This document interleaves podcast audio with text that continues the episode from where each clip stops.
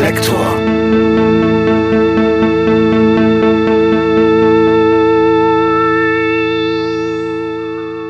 Liebe Hörerinnen, liebe Hörer, herzlich willkommen bei Reflektor. Mein Gast in dieser Folge ist Bela B. Es ist vermutlich unnötig zu erwähnen, dass er ein Teil der 1982 in Berlin gegründeten Band Die Ärzte ist. Obwohl diese Folge mit über zweieinhalb Stunden eine beachtliche Länge erreicht hat, habe ich dennoch nur einen Bruchteil meiner vorbereiteten Fragen gestellt. Ich finde das aber gar nicht schlimm, denn Reflektor darf es sich ruhig mal erlauben, sich in Details zu verlieren und dort, wo es notwendig und schön ist, auch abzuschweifen. Gemeinsam mit Bela hat mir das einen ungeheuren Spaß gemacht. Er war mir ein wirklich sehr angenehmer Gast. Ganz besonders gefallen hat mir, wie sehr er sich seine Leidenschaft und Begeisterungsfähigkeit erhalten hat. Das ist mir im Gespräch immer wieder aufgefallen. Und obwohl ich nun auch schon seit fast 40 Jahren mit den Ärzten wohl vertraut bin, habe ich doch noch viel Neues erfahren können. Bevor es mit dem Interview losgeht, an dieser Stelle noch ein kleiner Hinweis auf den Mitgliederbereich meines Podcasts, den Club Reflektor. Dort gibt es alle Folgen werbefrei und früher als im regulären Erscheinungsturnus. Außerdem hört ihr dort monatliche Sonderfolgen. Und wenn ihr euch für eine große Mitgliedschaft entscheidet und Comic Freaks seid, so wie Bela, so könnt ihr von mir dort auch eine handgezeichnete und handkolorierte Comiczeichnung erhalten. Alle anderen Angebote gibt es dann auch ganz bequem bei Apple Podcast, dort unter dem Namen Reflektor Plus. Auch hier gilt, Reflektor kommt werbefrei, früher und mit exklusiven Bonusfolgen für die Mitglieder. Mit einem Abo helft ihr mir und meinem Podcast-Team bei 4000 Hertz unabhängig zu bleiben. Mehr Informationen findet ihr auf reflektor.4000herz.de oder auch in den Shownotes zu dieser Folge. Tausend Dank an alle, die bereits mitmachen und noch mitmachen werden. Und jetzt viel Spaß bei meinem Gespräch mit Bela B. Lieber Bela, herzlich willkommen bei Reflektor. Hallo Jan, danke, dass ich hier sein darf. Ja, ich freue mich selbstverständlich sehr, dass du dir Zeit für dieses Gespräch nimmst. Ähm, wir werden uns natürlich über deine Band, die Ärzte, unterhalten, mhm. aber auch darüber, was du abseits von den Ärzten musikalisch gemacht hast und machst und auch darüber, womit du dich außerhalb der Musik künstlerisch betätigst und betätigt ja, hast. Ein bisschen was, genau. Ja, kommt einiges zusammen, genau. Ähm, ich fange einfach mal ähm, eher in der Gegenwart an, das möchte ich mal so vorab stellen, äh, mit, einem, mit einem für mich absoluten Highlight aus der ersten Single eures nun schon vorletzten Albums Hell. Ich habe meine Highlights aus dem Song Morgens Pauken zusammengestellt. Ein, wie ich finde, wirklich göttlicher Text von dir, wenn ich das richtig recherchiert genau. habe. Und singen tut ihn aber Rott, oder? Äh, nee, wir beide. Ihr beide, genau, Duett, genau, genau, genau. Und, und, und, und, also sogar wir drei. Also ja, Farin hat auch einen Farin singt dann ja. den, den Mhm. C-Part, genau. Mhm. Also das war tatsächlich mal das, das erste Mal, dass wir drei äh, so fast gleichberechtigt in einer Single rumfuhrwerken. Okay, ich versuche mal, ich fange mal an. Du trinkst gern einen über den Durst, deine Zukunft ist dir Currywurst, vollgetankt, ziehst du blank, du bist Punk. Auf dein Smartphone läuft den ganzen Tag nur Trap, du hast ein krasses Handicap und ein Schließfach bei der Bank, du bist Punk, du bist Punk. Du betrügst bei blinde Kuh und du likest die CDU, hast einen Pelzmantel im Schrank, du bist Punk, du bist Punk. Dabei sein ist alles, du musst das sportlich sehen, ein bisschen Punk steckt doch in allem. Lass uns auf dem Punk Boulevard spazieren gehen. Alles ist Punk, einfach alles ist Punk, wirklich alles ist Punk. Gigi war krank, Punk ist Punk, Zander Frank, Punk ist Punk, Weinweib und Punk. Jetzt mach mal einen Punk. Wölfi zieht blank, Gott sei Punk. Und lass den Ted im Schrank, Schokoladenpunk, okay. Fünf Gänge Punk für den Punk-Gourmet, Punker Maria, ich habe meine Nadel verloren, nur ein leeres Loch in den Ohren. Da geht er ab, der Punk, alles ist Punk, Alu ist kein Punk, Alu macht krank, Geist ist krank, alles ist Punk. Also mal von den völlig anarchischen Charakter und äh, den für mich brillanten Humor und den vielen, vielen Anspielungen in diesem Text abgesehen. Was denkst du, wie sehr prägt eine Punk-Sozialisation? Und ähm, stört es dich eigentlich, wenn sich mittlerweile fast alle Leute den Begriff Punk aneignen? Also, also den letzten Teil der Frage beantwortet der Text ja, natürlich. Also das ist ja äh, darauf ge, gemünzt. Ähm, und also auch, auch schon länger so. Also so, also ob jetzt, äh, ob ich jetzt eine Anfrage bekomme für eine Zeitschrift, die sich Business Punk nennt, die ich dann leider ablehnen musste. Irgendwie und oder halt äh, Golf, eine Zeitschrift dann äh, parallel die Golf Punk heißt, also die es dann äh, noch vor Business Punk gab, bezeichneterweise vom selben Verlag, einem Leipziger Verlag. und dann ähm, das ist irgendwie ist halt das, was mich geprägt hat, was was mir und halt auch den anderen in der Band mal total wichtig war. Und wir sind da sozialisiert worden und äh, das ist so ein, so ein so ein heiliger Gral, den wir natürlich selber auch beschmutzt haben. Irgendwann stand mal in einem Leserbrief in der früher, die Ärzte haben den Schweinepunk verraten und das ist auch ihr einziger Verdienst irgendwie. und äh, nichtsdestotrotz ist das halt äh, ähm, glaube, fast den Boden ausgeschlagen hat, als, als ich bei einem Fußballspiel vom FC St. Pauli mir jemand ein Bier in die Hand gedrückt hat, der bekannt war mit jemandem, mit dem ich da rumstand. Und als er dann weg war, sagte der, du nimmst ja auch Bier von jedem. Und ich, so, ich hatte das jetzt nicht in Frage gestellt. Und war das der, der mir das Bier ausgegeben hat, war der Bildchef Hamburg. Und da hätte ich es nicht genommen tatsächlich. Also so und, und dann, als ich dann so ein bisschen pikiert guckte, sagte der, na komm, im Herzen ist der auch Punk. Und da ich gesagt, jetzt reicht's, jetzt reicht's wirklich.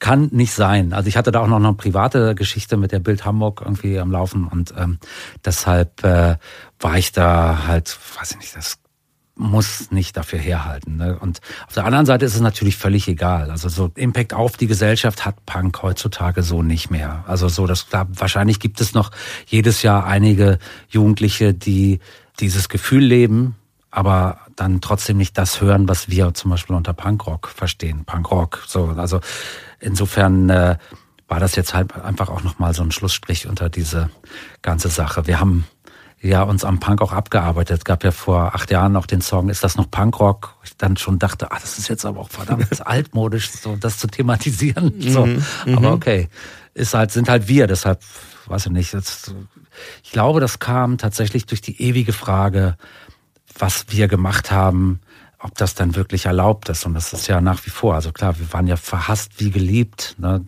In der Bravo äh, Anfang der 80er Jahre. Und, ähm, ja, darauf werde ich auf jeden Fall noch zu sprechen kommen. Genau. Ja. Und, ja. und deshalb ist das, äh, beschäftigt uns das und so. Aber in diesem, diesem Text, also je jünger äh, die äh, Leute werden, die die Ärzte hören, desto weniger können die mit dem Text anfangen. Also ich habe da auch schon gehört, dass das einer unserer schlechtesten Texte wäre mhm. und das aber dann eher von jüngeren Leuten. Okay, so. ja, ich fand's, wie gesagt, mir hat's extrem gute Laune gemacht. Mhm. Wie gesagt, auch die ganzen Anspielungen, die da drin sind. Klar, und also geht ja beim Titel los, ne? Das ist ja genau. morgens Pauken, abends Pauken. Du kennst das, ja, das so. haben aber Leute dann auch recherchiert. Das, das macht ja. uns natürlich totalen Spaß, ne? solche Sachen äh, zu machen. Ne?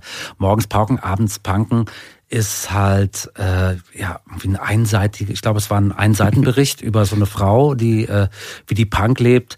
Und das hat uns alle total aufgeregt. Und in der Punk-Szene wurde das aber dann aber erst richtig äh, publik dieser Zeitungsartikel aus der Popfoto. Oder das war nicht mhm. Bravo, das war mhm. irgend so eine eine der vielen Teenie-Zeitungen, äh, als das dann in einem großen, einem der größten Fanzines in Deutschland dann nochmal äh, äh wieder gedruckt wurde. Und dann dann kannten das wirklich alle. Und das ist vor einigen Jahren auch äh, in irgendeinem Buch, eine Retrospektive mhm. über Punkrock in Deutschland ist das dann auch nochmal aufgetaucht.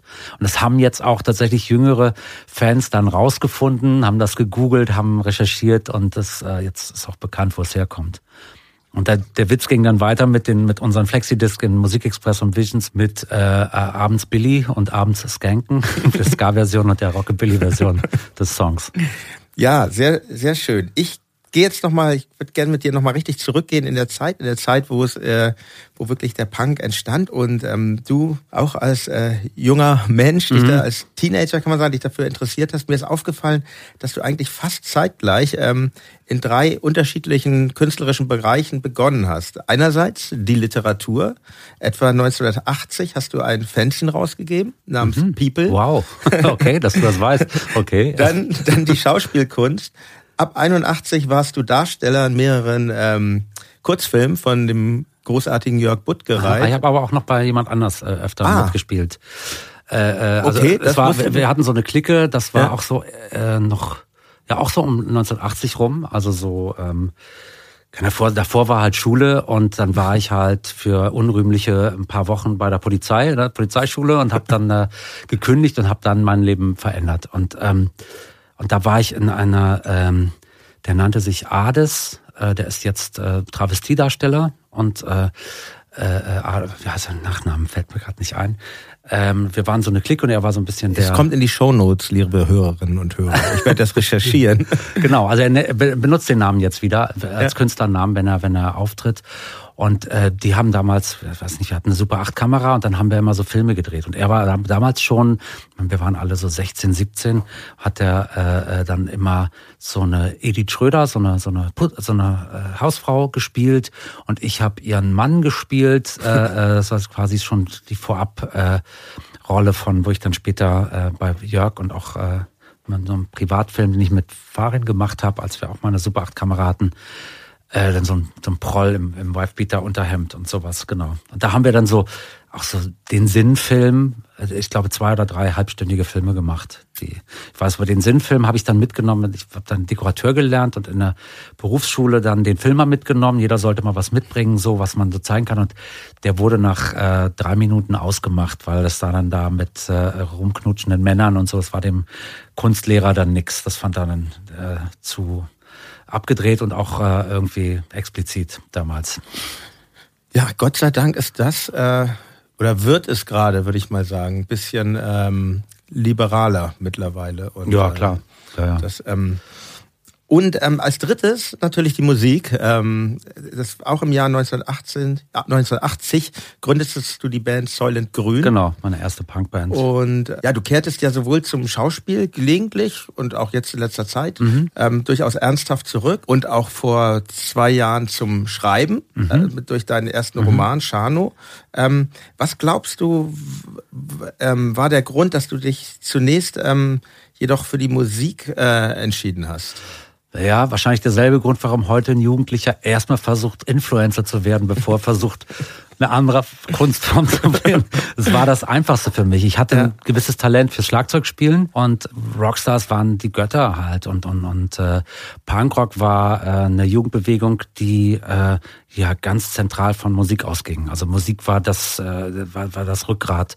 Die Haltung war natürlich äh, dann der Effekt der Musik und das ging einher, aber ähm, ähm, ich wollte vorher Rockstar werden und dann wollte ich halt auf der Bühne stehen und was auch was darstellen. Das unterschied sich nicht so sehr von meinen Rockstar-Träumen vorher. Also was war denn, was war denn vor Punk? Was was war denn da die Musik, die dich Was ich da gehört habe, ich habe tatsächlich äh, fast schon Punkrock-mäßig halt indirekt rebelliert gegen den Musikgeschmack meines Umfeldes. Ich habe halt dann mhm. Bubblegum, äh, äh, Glamrock viel mhm. gehört und je öfter halt die älteren Jungs meistens Jungs, die sich tatsächlich für Musik interessiert haben in der Schule, äh, also die sich auch ähm, produziert haben über ihren Musikgeschmack und sowas. Hier, hört ihr das mal an Colosseum 2, das ist, das, das habe ich alles, fand das alles beschissen und Leute, man hat dann, einer hatte dann, äh, äh, keine Ahnung, so progressiv äh, Sachen, äh, Amazon Lake und Palmer und sowas, das habe ich alles abgelehnt und habe dann dafür halt Bubblegum-Zeug gehört. Also so Sweet oder, oder? Bubblegum war eher so diese schnell produzierte Rock-Pop-Musik aus mhm. Holland. Zu dem mhm. Zeitpunkt gab es viel aus Holland. Äh, ähm, so und so and the Shakers, ich weiß, krieg die Namen nicht zusammen.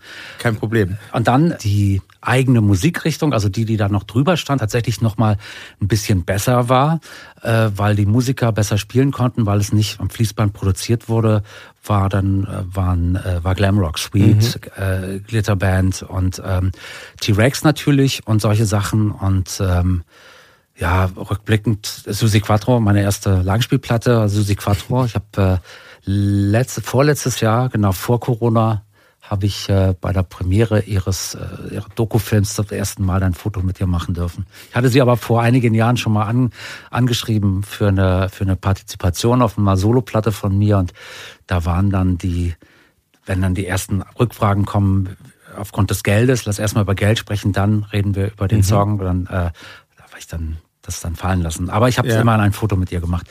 Egal. ähm, Genau, Glamrock. Und dann, dann wurde das halt immer so von auch den, den, meine Schwester, eine Zwillingsschwester, die war mit älteren Jungs dann schon zusammen. Und so habe ich dann auch Kontakt gehabt zu Musikern. Der, der Leader der Schülerband war der Freund meiner Schwester. Da habe ich dann zum ersten Mal auf einem Schlagzeug spielen dürfen, auf einem richtigen, vorher nur auf Kissen mit, mit Sticks getrommelt. Und die fanden aber auch das alles scheiße. Dann, also so, und dann gab's so, der, der gab's so ein paar Musikenthusiasten, die hatten dann, der eine weiß ich noch, der hatte The Jam, Ramones äh, und noch drei, drei Punkplatten irgendwie mhm. so zwischen dem ganzen äh, Jazz Rutal und was ich Weil weiß. er alles hatte einfach. Weil er alles hatte. Weil er im Plattenladen war, dann nehme ich die halt auch noch mit. Ne? Und dann und so bin ich dann halt dann ja irgendwie so äh, ein bisschen aus Trotz. Ich bin auch habe bis heute auch Probleme mit den Beatles.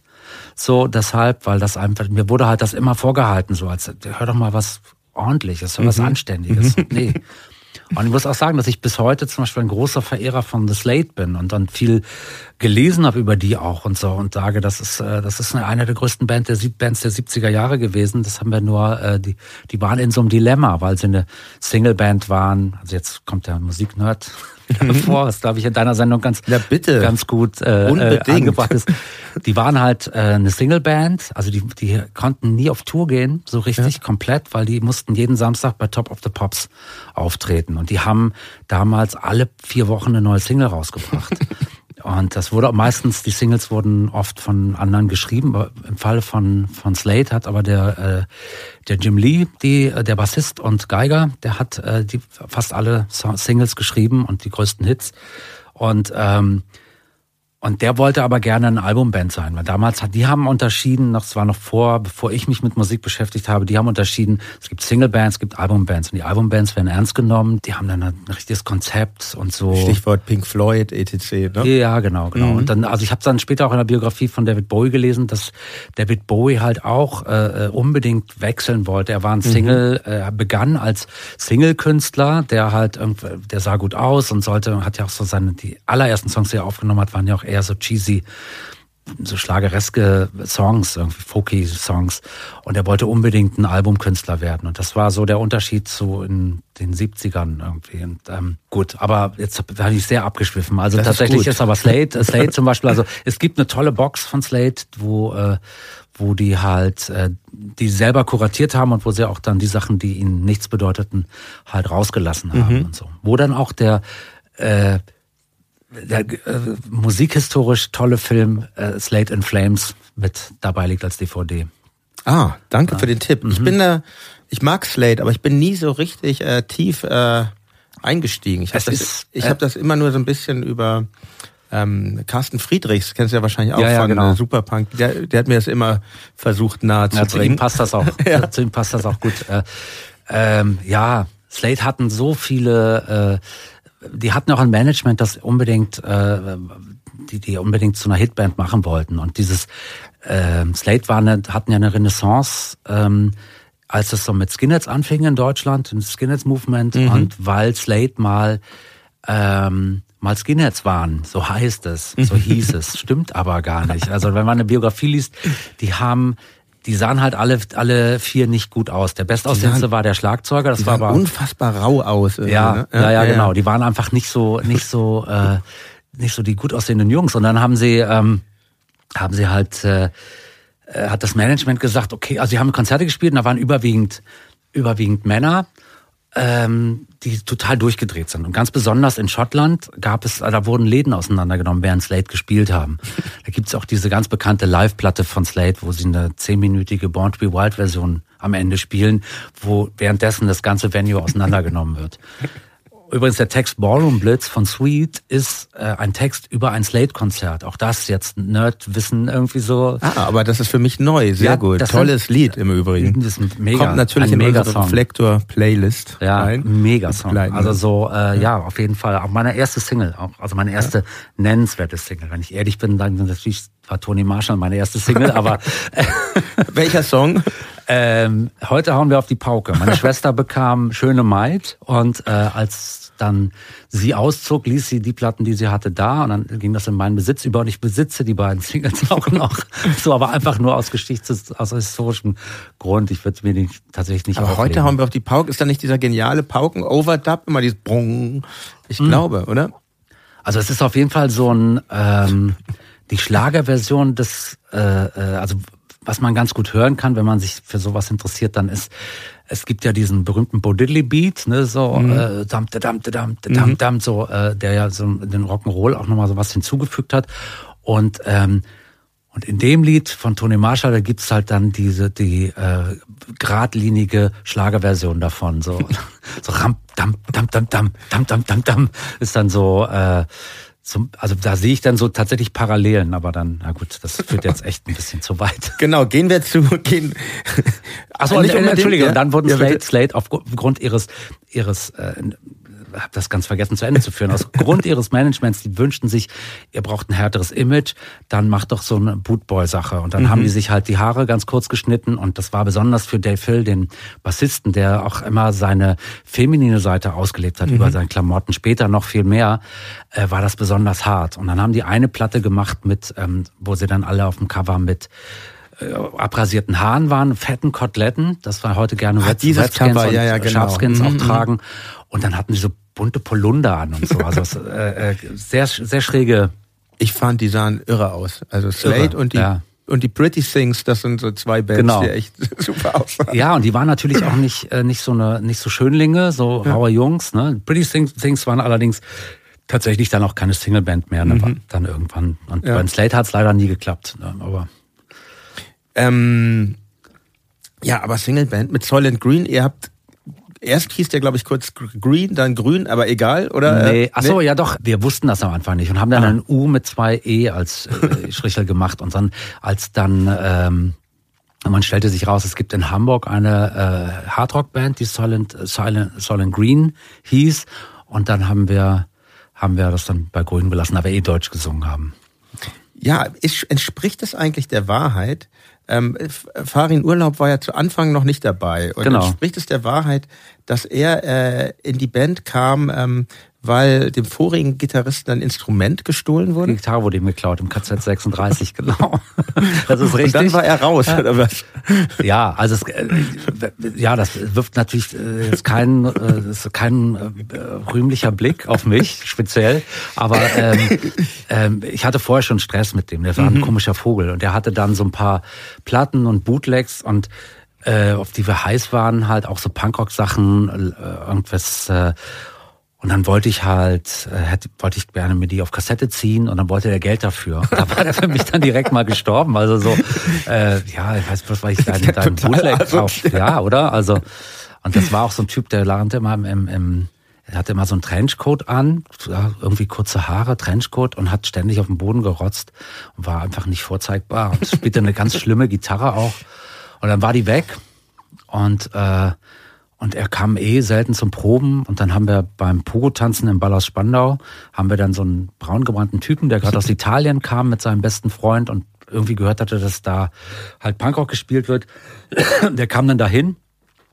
Seltsamerweise, statt nach Kreuzberg zu fahren, wo es, wo es mehrere Orte gab, wo das lief, ja, kam er dann nach Spandau, wo es einen Ort gab, wo auch nur äh, zwei Stunden oder so Punkrock lief und dann äh, haben wir mit dem Büro getanzt und in, in, die Band aufgenommen, ohne zu fragen, wie er spielen kann und so.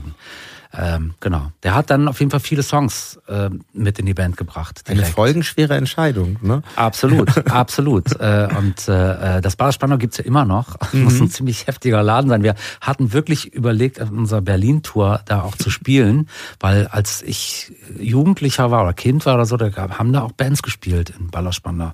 Unter anderem auch mal die Pudis mit äh, drei Ostbands in so einem Dreier-Package ähm, und sowas. Also keine Ahnung, aber irgendwie sagten alle, macht es besser nicht. Der Zitadelle Spandau macht ihr jetzt, ne? Dafür machen wir Zitadelle Spandau. Da habe ja. ich als Kind gespielt und äh, ja. dann haben wir mit Zoll Grün da auch mal auf dem Hinterhof wurde eine Bühne aufgebaut mit ein paar Bierbänken und da haben so meistens die Spandauer äh, Progressive-Rock-Szene gespielt und dann wurden wir halt auch mal eingeladen und da sind zwei Mikrofonklemmen kaputt gegangen und darauf hieß es nie wieder Punkrock. und davon gibt's die meisten Fotos, von diesem Gig gibt's, sind die meisten Fotos von Zoll und Grün. Mhm. Die kursieren, habe ich neulich mal gegoogelt, kursieren ganz viele Fotos von diesem Gig. Kurze, kurze Frage zu, zu, zu Spandau, weil ähm, war die Spandauer Punkszene eigentlich separiert von der übrigen Berliner Punkszene? Und Indirekt. ich erinnere mich, ich erinnere mich, dass ich zusammen mit Arne, wir haben ja früher viel mit Fanzines zu tun gehabt. Mhm. Und wir haben, das war so Mitte der 80er, da haben wir gern bestellt beim, beim ähm, Vertrieb namens Spandauer Fanzine-Vertrieb. Andreas Höre ich gerade zum ersten Mal. Ja. war dann vielleicht auch noch so zwei, drei Jahre später. Aber ja. war das so eine eigene Szene oder? Also ähm, Graf Haufen, wenn ihr was sagt. Der, ich weiß nicht, ob der Spandauer war, aber der hing da auch mhm. viel ja, rum. Ja klar, das äh, Kassettenkombinat. Genau, und, hatte ähm, Kassettengraf der Kassettenpapst. Genau, ne? war er, bevor er dann mit dem Videodrom dann mhm. der Videokassettenpapst wurde. und ähm, Ähm, ja, wir hatten, also das fing an, das war total lustig, als ich dann halt so äh, anfing, so mir die Haare zu färben und äh, anfangs noch ein bisschen zaghaft und auch nicht gewusst, womit und wie und wo gibt's dann was Crazy Color, was ist das und so.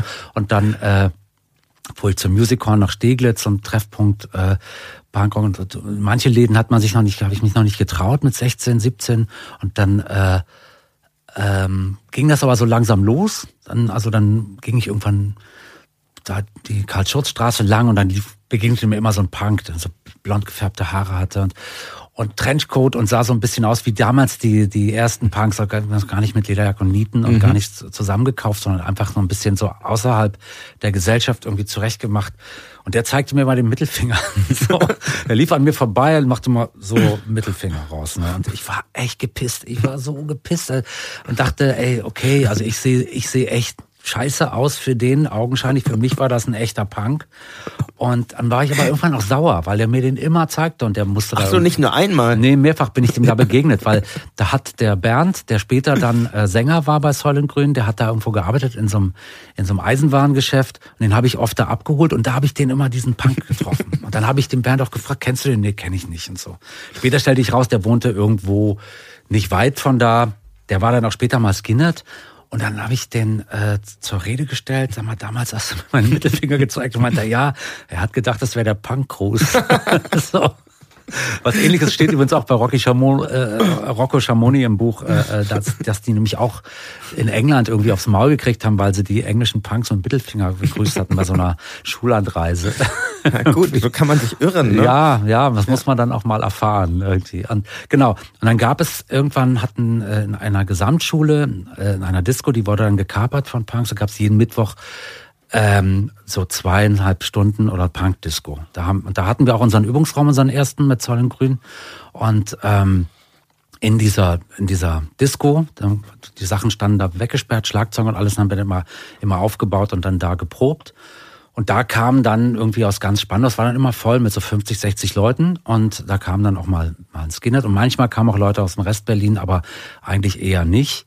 Und ähm, ja, und dann war das so eine eigene Szene. Und ähm, äh, ich weiß noch, als wir mit Sollengrün dann später in Kreuzberg spielten, da äh, haben wir ja dann unter anderem zum Beispiel auf einem Festival gespielt mit Festival, in so einem Club mit Stromsperre und Betonkombo, so mhm. verdiente äh, Kreuzberger Punk-Urgesteine. Äh, und ich weiß noch, dass Heske, der Sänger von, von Betonkombo, der war total gepisst, dass wir überhaupt spielen. Und dann sollten wir irgendwie zwischen Stromsperre und Betonkombo auch noch spielen und das fand er total, meinte, was soll das und so und dann machte relativ schnell die Runde, wir kämen ja alle aus so einem Villenvorort, Spandau der Villenvorort und so. Das ist ja etwas äh, unkorrekt eigentlich. Ja, ist nicht also das Spandau ist halt, war halt schon eine harte Schule, auch ein, ein krasser, mhm. äh, sehr überalterter Bezirk. Habe ich dann später in meiner Lehre, die ich bei Hertie in Spandau begonnen habe als Dekorateur, da haben die dann gesagt, ja, wir dekorieren hier halt für 60 plus irgendwie äh, und äh, deshalb dementsprechend, was war ich so, ah, na super, ich, der künstlerische Beruf Dekorateur, mh, toll. Und ähm, ein überalterter Bezirk, der aber auch total, ich meine, wir reden äh, Ende der 70er, Anfang 80er, äh, das total viele Nazis. Also es war wirklich mhm. krass. Wir hatten die Wiking-Jugend in Spandau und dann tauchten auch manchmal Nazi-Punks auf. So, also das Wort Nazi-Punks, der Song Nazi-Punks Fuck Off von äh, von Dead Kennedys, da gab es dann Schlägereien in dieser Jugend, mhm. in unserer äh, in unserer selbstorganisierten äh, Punk-Disse, die ein, einmal die Woche irgendwie da stattfand. Da tauchten dann so Nazi-Punks auf und bei dem Song gab es dann Prügel. Es war echt schräg. Ja, ich, äh, ja, ich kenne Spandau gut, weil äh, meine meine Eltern sind ja Berliner und ähm, mhm. ich bin in Hamburg geboren, aber wir waren öfter hier und meine Oma die lebte nämlich in Spandau-Hakenfelde, deshalb. Hakenfelde, und, das war äh, nicht so weit von, da war ich ja, als Kind ja, oft mit Fahrrad und, da. Ich fand es immer so ein bisschen trist im Vergleich zu Hamburg. So. Natürlich, da gab's ja, also da gibt's, äh, wenn du jetzt hinfährst, gibt's immer noch das Eiscafé Florida und so. Und ja. das Jet Power gab's, gibt's nicht mehr. Das war ja wirklich der, der Laden, wo es immer aufs Maul gab, auch oft, wenn du an der Straße, auf der Straße vorbeigelaufen bist, mhm. so Disco. Und äh, da ist einfach nicht viel los. Das mhm. ist, also inzwischen, weiß ich nicht, macht das so einen Wandel durch. Und dann damals hatte Spandau für sich ja auch, hat eine eigene Zeitung das Spandauer Volksblatt und die hatten ah ja stimmt. wir hatten unsere unsere Problem unseren äh, Problempart wo überwiegend türkische äh, Gastarbeiter gewohnt haben. Da, da musste man ein bisschen mehr aufpassen. Wenn man die Straße lang ging hieß es mir ist da nie was passiert. Mhm. ich war da im Judoverein. Mir ist da nie was passiert. Welcher Gurt? Hm? welchen zu welchem Gurt hast du es gebracht? Leider nur äh, äh, orange ah ja ja orange immerhin genau. ja das war dann als dann irgendwann der äh, äh, die, die waren alle, die Lehrer waren ein bisschen älter schon und die hatten alle Knieprobleme. Bei dem, also Judosport ist so, äh, ist nicht, kannst du nicht gut mit alt werden, weil die kriegen dann alle durch dieses Wuchten immer von schwergewichtigen Leuten auf, den, auf, auf den Rücken, hast du dann irgendwann Knieprobleme und die hatten alle, äh, die mussten alle aufhören. Und als dann, dann irgendwann hat so jemand Training gemacht, der war jünger als wir, ein oder zwei Jahre, hat er mit einem Braungurt, ein 14-Jähriger, und der hat dann, äh, und da hat dann ein Kumpel von mir, der im Verein war, der war dann irgendwann mal sauer wegen irgendeinem Satz und hat den dann verprügelt vor der Tür. Und daraufhin habe ich gedacht, okay, so effektiv ist Judo dann doch nicht.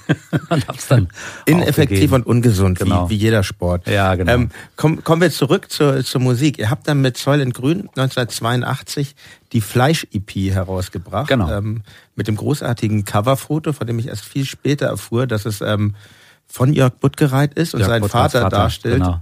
Also die EP hatte ich wirklich, also als ich bin ja ein bisschen jünger, habe ich dann so 84, 85, da gab es die Ärzte schon wirklich viel gehört. Ähm, auf diesem Tonträger ist, finde ich, viel bereits angelegt, was dann die, Sper die Ärzte später ausmachen genau. wird. Also einerseits Skandal, Songs wie Sodomie oder Erwin, Erwin, Erwin hat keine genau. Arme und Beine, totaler Hit. Äh, völliger Quatsch, zum Beispiel FDJ Punks mit diesem unfassbar hanebüchenen Sächsisch-Imitat. Ja, ja, ja. Fahrradurlaub damals schon, hat schon irgendwie, also macht er heute auch noch gerne. Aber heute kann er es besser. Damals konnte er es überhaupt nicht. Das hat dann das, was er für Sächsisch hielt. Äh, das ist herrlich. Wir ähm, sind die Punks von der FDJ. Genau. Und, und auch ein Gitarrensound, der eigentlich äh, auch für die Punk-Szene ungewöhnlich war, viel weniger verzerrt als nicht so bratmäßig, sondern Null. recht dünn und Null äh, verzerrt. Also ja. die Verzerrung kam tatsächlich war eine Verstärker, es war ein Fender-Verstärker, meine ich, oder irgendeiner, der gar kein, ob der, ein Gain, der hat den Gain-Knopf natürlich, aber das war auf jeden Fall, also die, die Verzerrung kam nur dadurch, dass weil der so schlecht war und so billig, der Verstärker. Und ähm, ja, Jan wollte damals, der hatte eine ganz schlechte Sperrmüllgitarre und hat dann über eine von mir gespielt, eine Framus, die äh, später dann auch die Ärztegitarre wurde. Die hat er dann weiß gestrichen und ein mhm. rotes Kreuz drauf gemalt. Die existiert noch im Besitz von irgendeinem Überfan. Habe ich mal vor einigen Jahren hat er mir die präsentiert und ich habe die unterschrieben. Das war mein, eine meiner ersten E-Gitarren, die ich billig irgendwo gekauft hatte und dann äh, ihm dann verkauft habe. Und er hat clean gespielt, das wollte er auch. Mhm. Das war so, äh, er fing damals schon an, ähnlich wie ich halt mich geweigert habe, halt Prog-Rock zu hören, Gott bewahre, hat, hat er sich halt, äh, hat er auch gesagt, warum soll ich jetzt hier einen Verzerrer? Wir hatten erst viel später einen Verzerrer bei den Ärzten, hat er den ersten Verzerrer für seine Gitarre, den habe ich äh, der Band Wirtschaftswunder von der Bühne geklaut. Geklaut? Tom Dokopil, ja, ja, ja. Ich habe äh, wiederum 20 Jahre, 25 Jahre nach diesem Diebstahl mal mit ihm telefonieren dürfen und er ist, äh, ist ja ein bekannter bildender Künstler heute und äh, ihm das dann gestanden. er fand das super. Und äh, genau, ein Tube Screamer, der uns aber auch geklaut wurde nach dem Konzert. Also genau so, ja, ja, voll gerecht. Und bis dahin haben wir da also clean gespielt, genau. Mhm. Und dann, wir hatten, äh, als wir die EP gemacht hatten, hatten wir noch einen Sänger, Roman Steuloff, den ich gerade gegoogelt habe vor ein paar Tagen. Der ist, äh, der ist jetzt vierter Dan Karate und ist äh, Yoga-Spezialist und hat auch irgendwelche wissenschaftlichen Dissertationen geschrieben. Ganz schräge, schräge Karriere. und aber in seinem Lebenslauf stehen wir halt auch mit drin. Mhm. So, also das ist schon wichtig für ihn gewesen. Und er war zwar Sänger, aber Jan und ich wollten auch singen. Deshalb singen auf der Platte drei Leute. Genau. Und du hast ja auch schon Schlagzeug gespielt, genau. schon eigentlich auch schon im Stehen. Was hatte ich Nee, da habe ich noch nicht im Stehen okay. gespielt. Da habe ich Wann im Sitzen gespielt diese, und gesungen. Entschuldigung, Schnapsidee. Ja, das kam tatsächlich, die Idee kommt äh, äh, Ehre wem Ehre gebührt von unserem von Matzko, unserem Mischer, der war Sänger von den Panzerknackern, das war eine äh, für Berlin überraschend schwäbische Punkband, für die komplett, also es war eigentlich eine Hippie-Band, die nach Berlin gezogen sind und dann ihren Sound geändert haben in, äh, in so ein Wave Punk-mäßig. Ich kenne sie vom 20 schäumende Stimmungshits. Genau, weil die haben die initiiert, genau, mhm. Jörg, Jörg und Matzke, die auch das Vierklang-Label gegründet ja. haben, die beiden haben das initiiert, äh, äh, diesen Sampler, und deshalb sind sie da auch drauf. Matzke war vom Lebensstil her auch äh, äh, echt Punk, also echt mhm. krass, war auch unser Mischer und äh, es war sogar so, dass äh, Sani und Jan, äh, die auch ein bisschen Angst vor ihm hatten, weil er war so ein äh, bekennender Sadhu-Schwuler irgendwie mhm. und hat äh, und ich fand, ich hatte gute Zeit mit ihm. Also äh, äh, wir hatten echt, äh, äh, er hat dann mich manchmal ausgenutzt und hat gesagt, komm mal, okay, jetzt ist eine sehr lustige Anekdote, ja, die Hamburg betrifft. Bei einem Gig irgendwo in Düsseldorf kam Matzke zu mir und sagt so, Bela, Bela, komm mal bitte mit. Irgendwie so, ich habe da einen total süßen Rockabilly-Typen kennengelernt. Äh, und der steht total auf euch und das wird mir echt helfen, wenn du, äh, wenn wir kurz zusammen Bier trinken. Und ich habe das dann gemacht. Und Jahre später habe ich diesen süßen, ich glaube, es ist nichts draus geworden, äh, wie oft bei Matzke, aber ähm, ähm, Jahre später habe ich diesen süßen Rockabilly wieder getroffen als Schlagzeuger der Waltons und heute ist er unter dem Namen Jack Palminger, äh, angesehener Künstler in Hamburg, Teil von Studio Braun und so. Hervorragend. Sehr lustige Anekdote, ja, ja. Und ja. damals ein schüchterner, also war wirklich wahnsinnig schüchtern, er war auch total jung. Also mhm. äh, ähm, vielleicht war der gar nicht so schüchtern, hatte nur gedacht, was sind das für Idioten hier? Keine Ahnung. ja, das war der auf Und ja. Matzke, siehst du, so schweife ich ab. Ja. Matzke hatte, er kam irgendwann zu mir und sagte, äh, wir haben dann viele Konzerte gespielt. Unter anderem haben wir mal vor der Band Chockabilly ein Konzert gespielt im Loft als im Support. Genau, wir reden jetzt schon von den Ärzten. Wir reden ne? von den Ärzten. Also du hast mit den Ärzten noch äh, singend begonnen. Singend? Äh, äh, Entschuldigung, äh, sitzend. sitzend, genau. Als die Ärzte sitzend angefangen haben, habe ich, hab ich im Sitzen Schlagzeug ja, gespielt. Okay. So und bei, bei Sollen Grün auch. Bei Sollen mhm. Grün habe ich, haben wir dann, wenn ich gesungen habe, ähm, anfangs dann die Instrumente getauscht. Dann habe ich Gitarre gespielt zu den Liedern, die ich gesungen habe.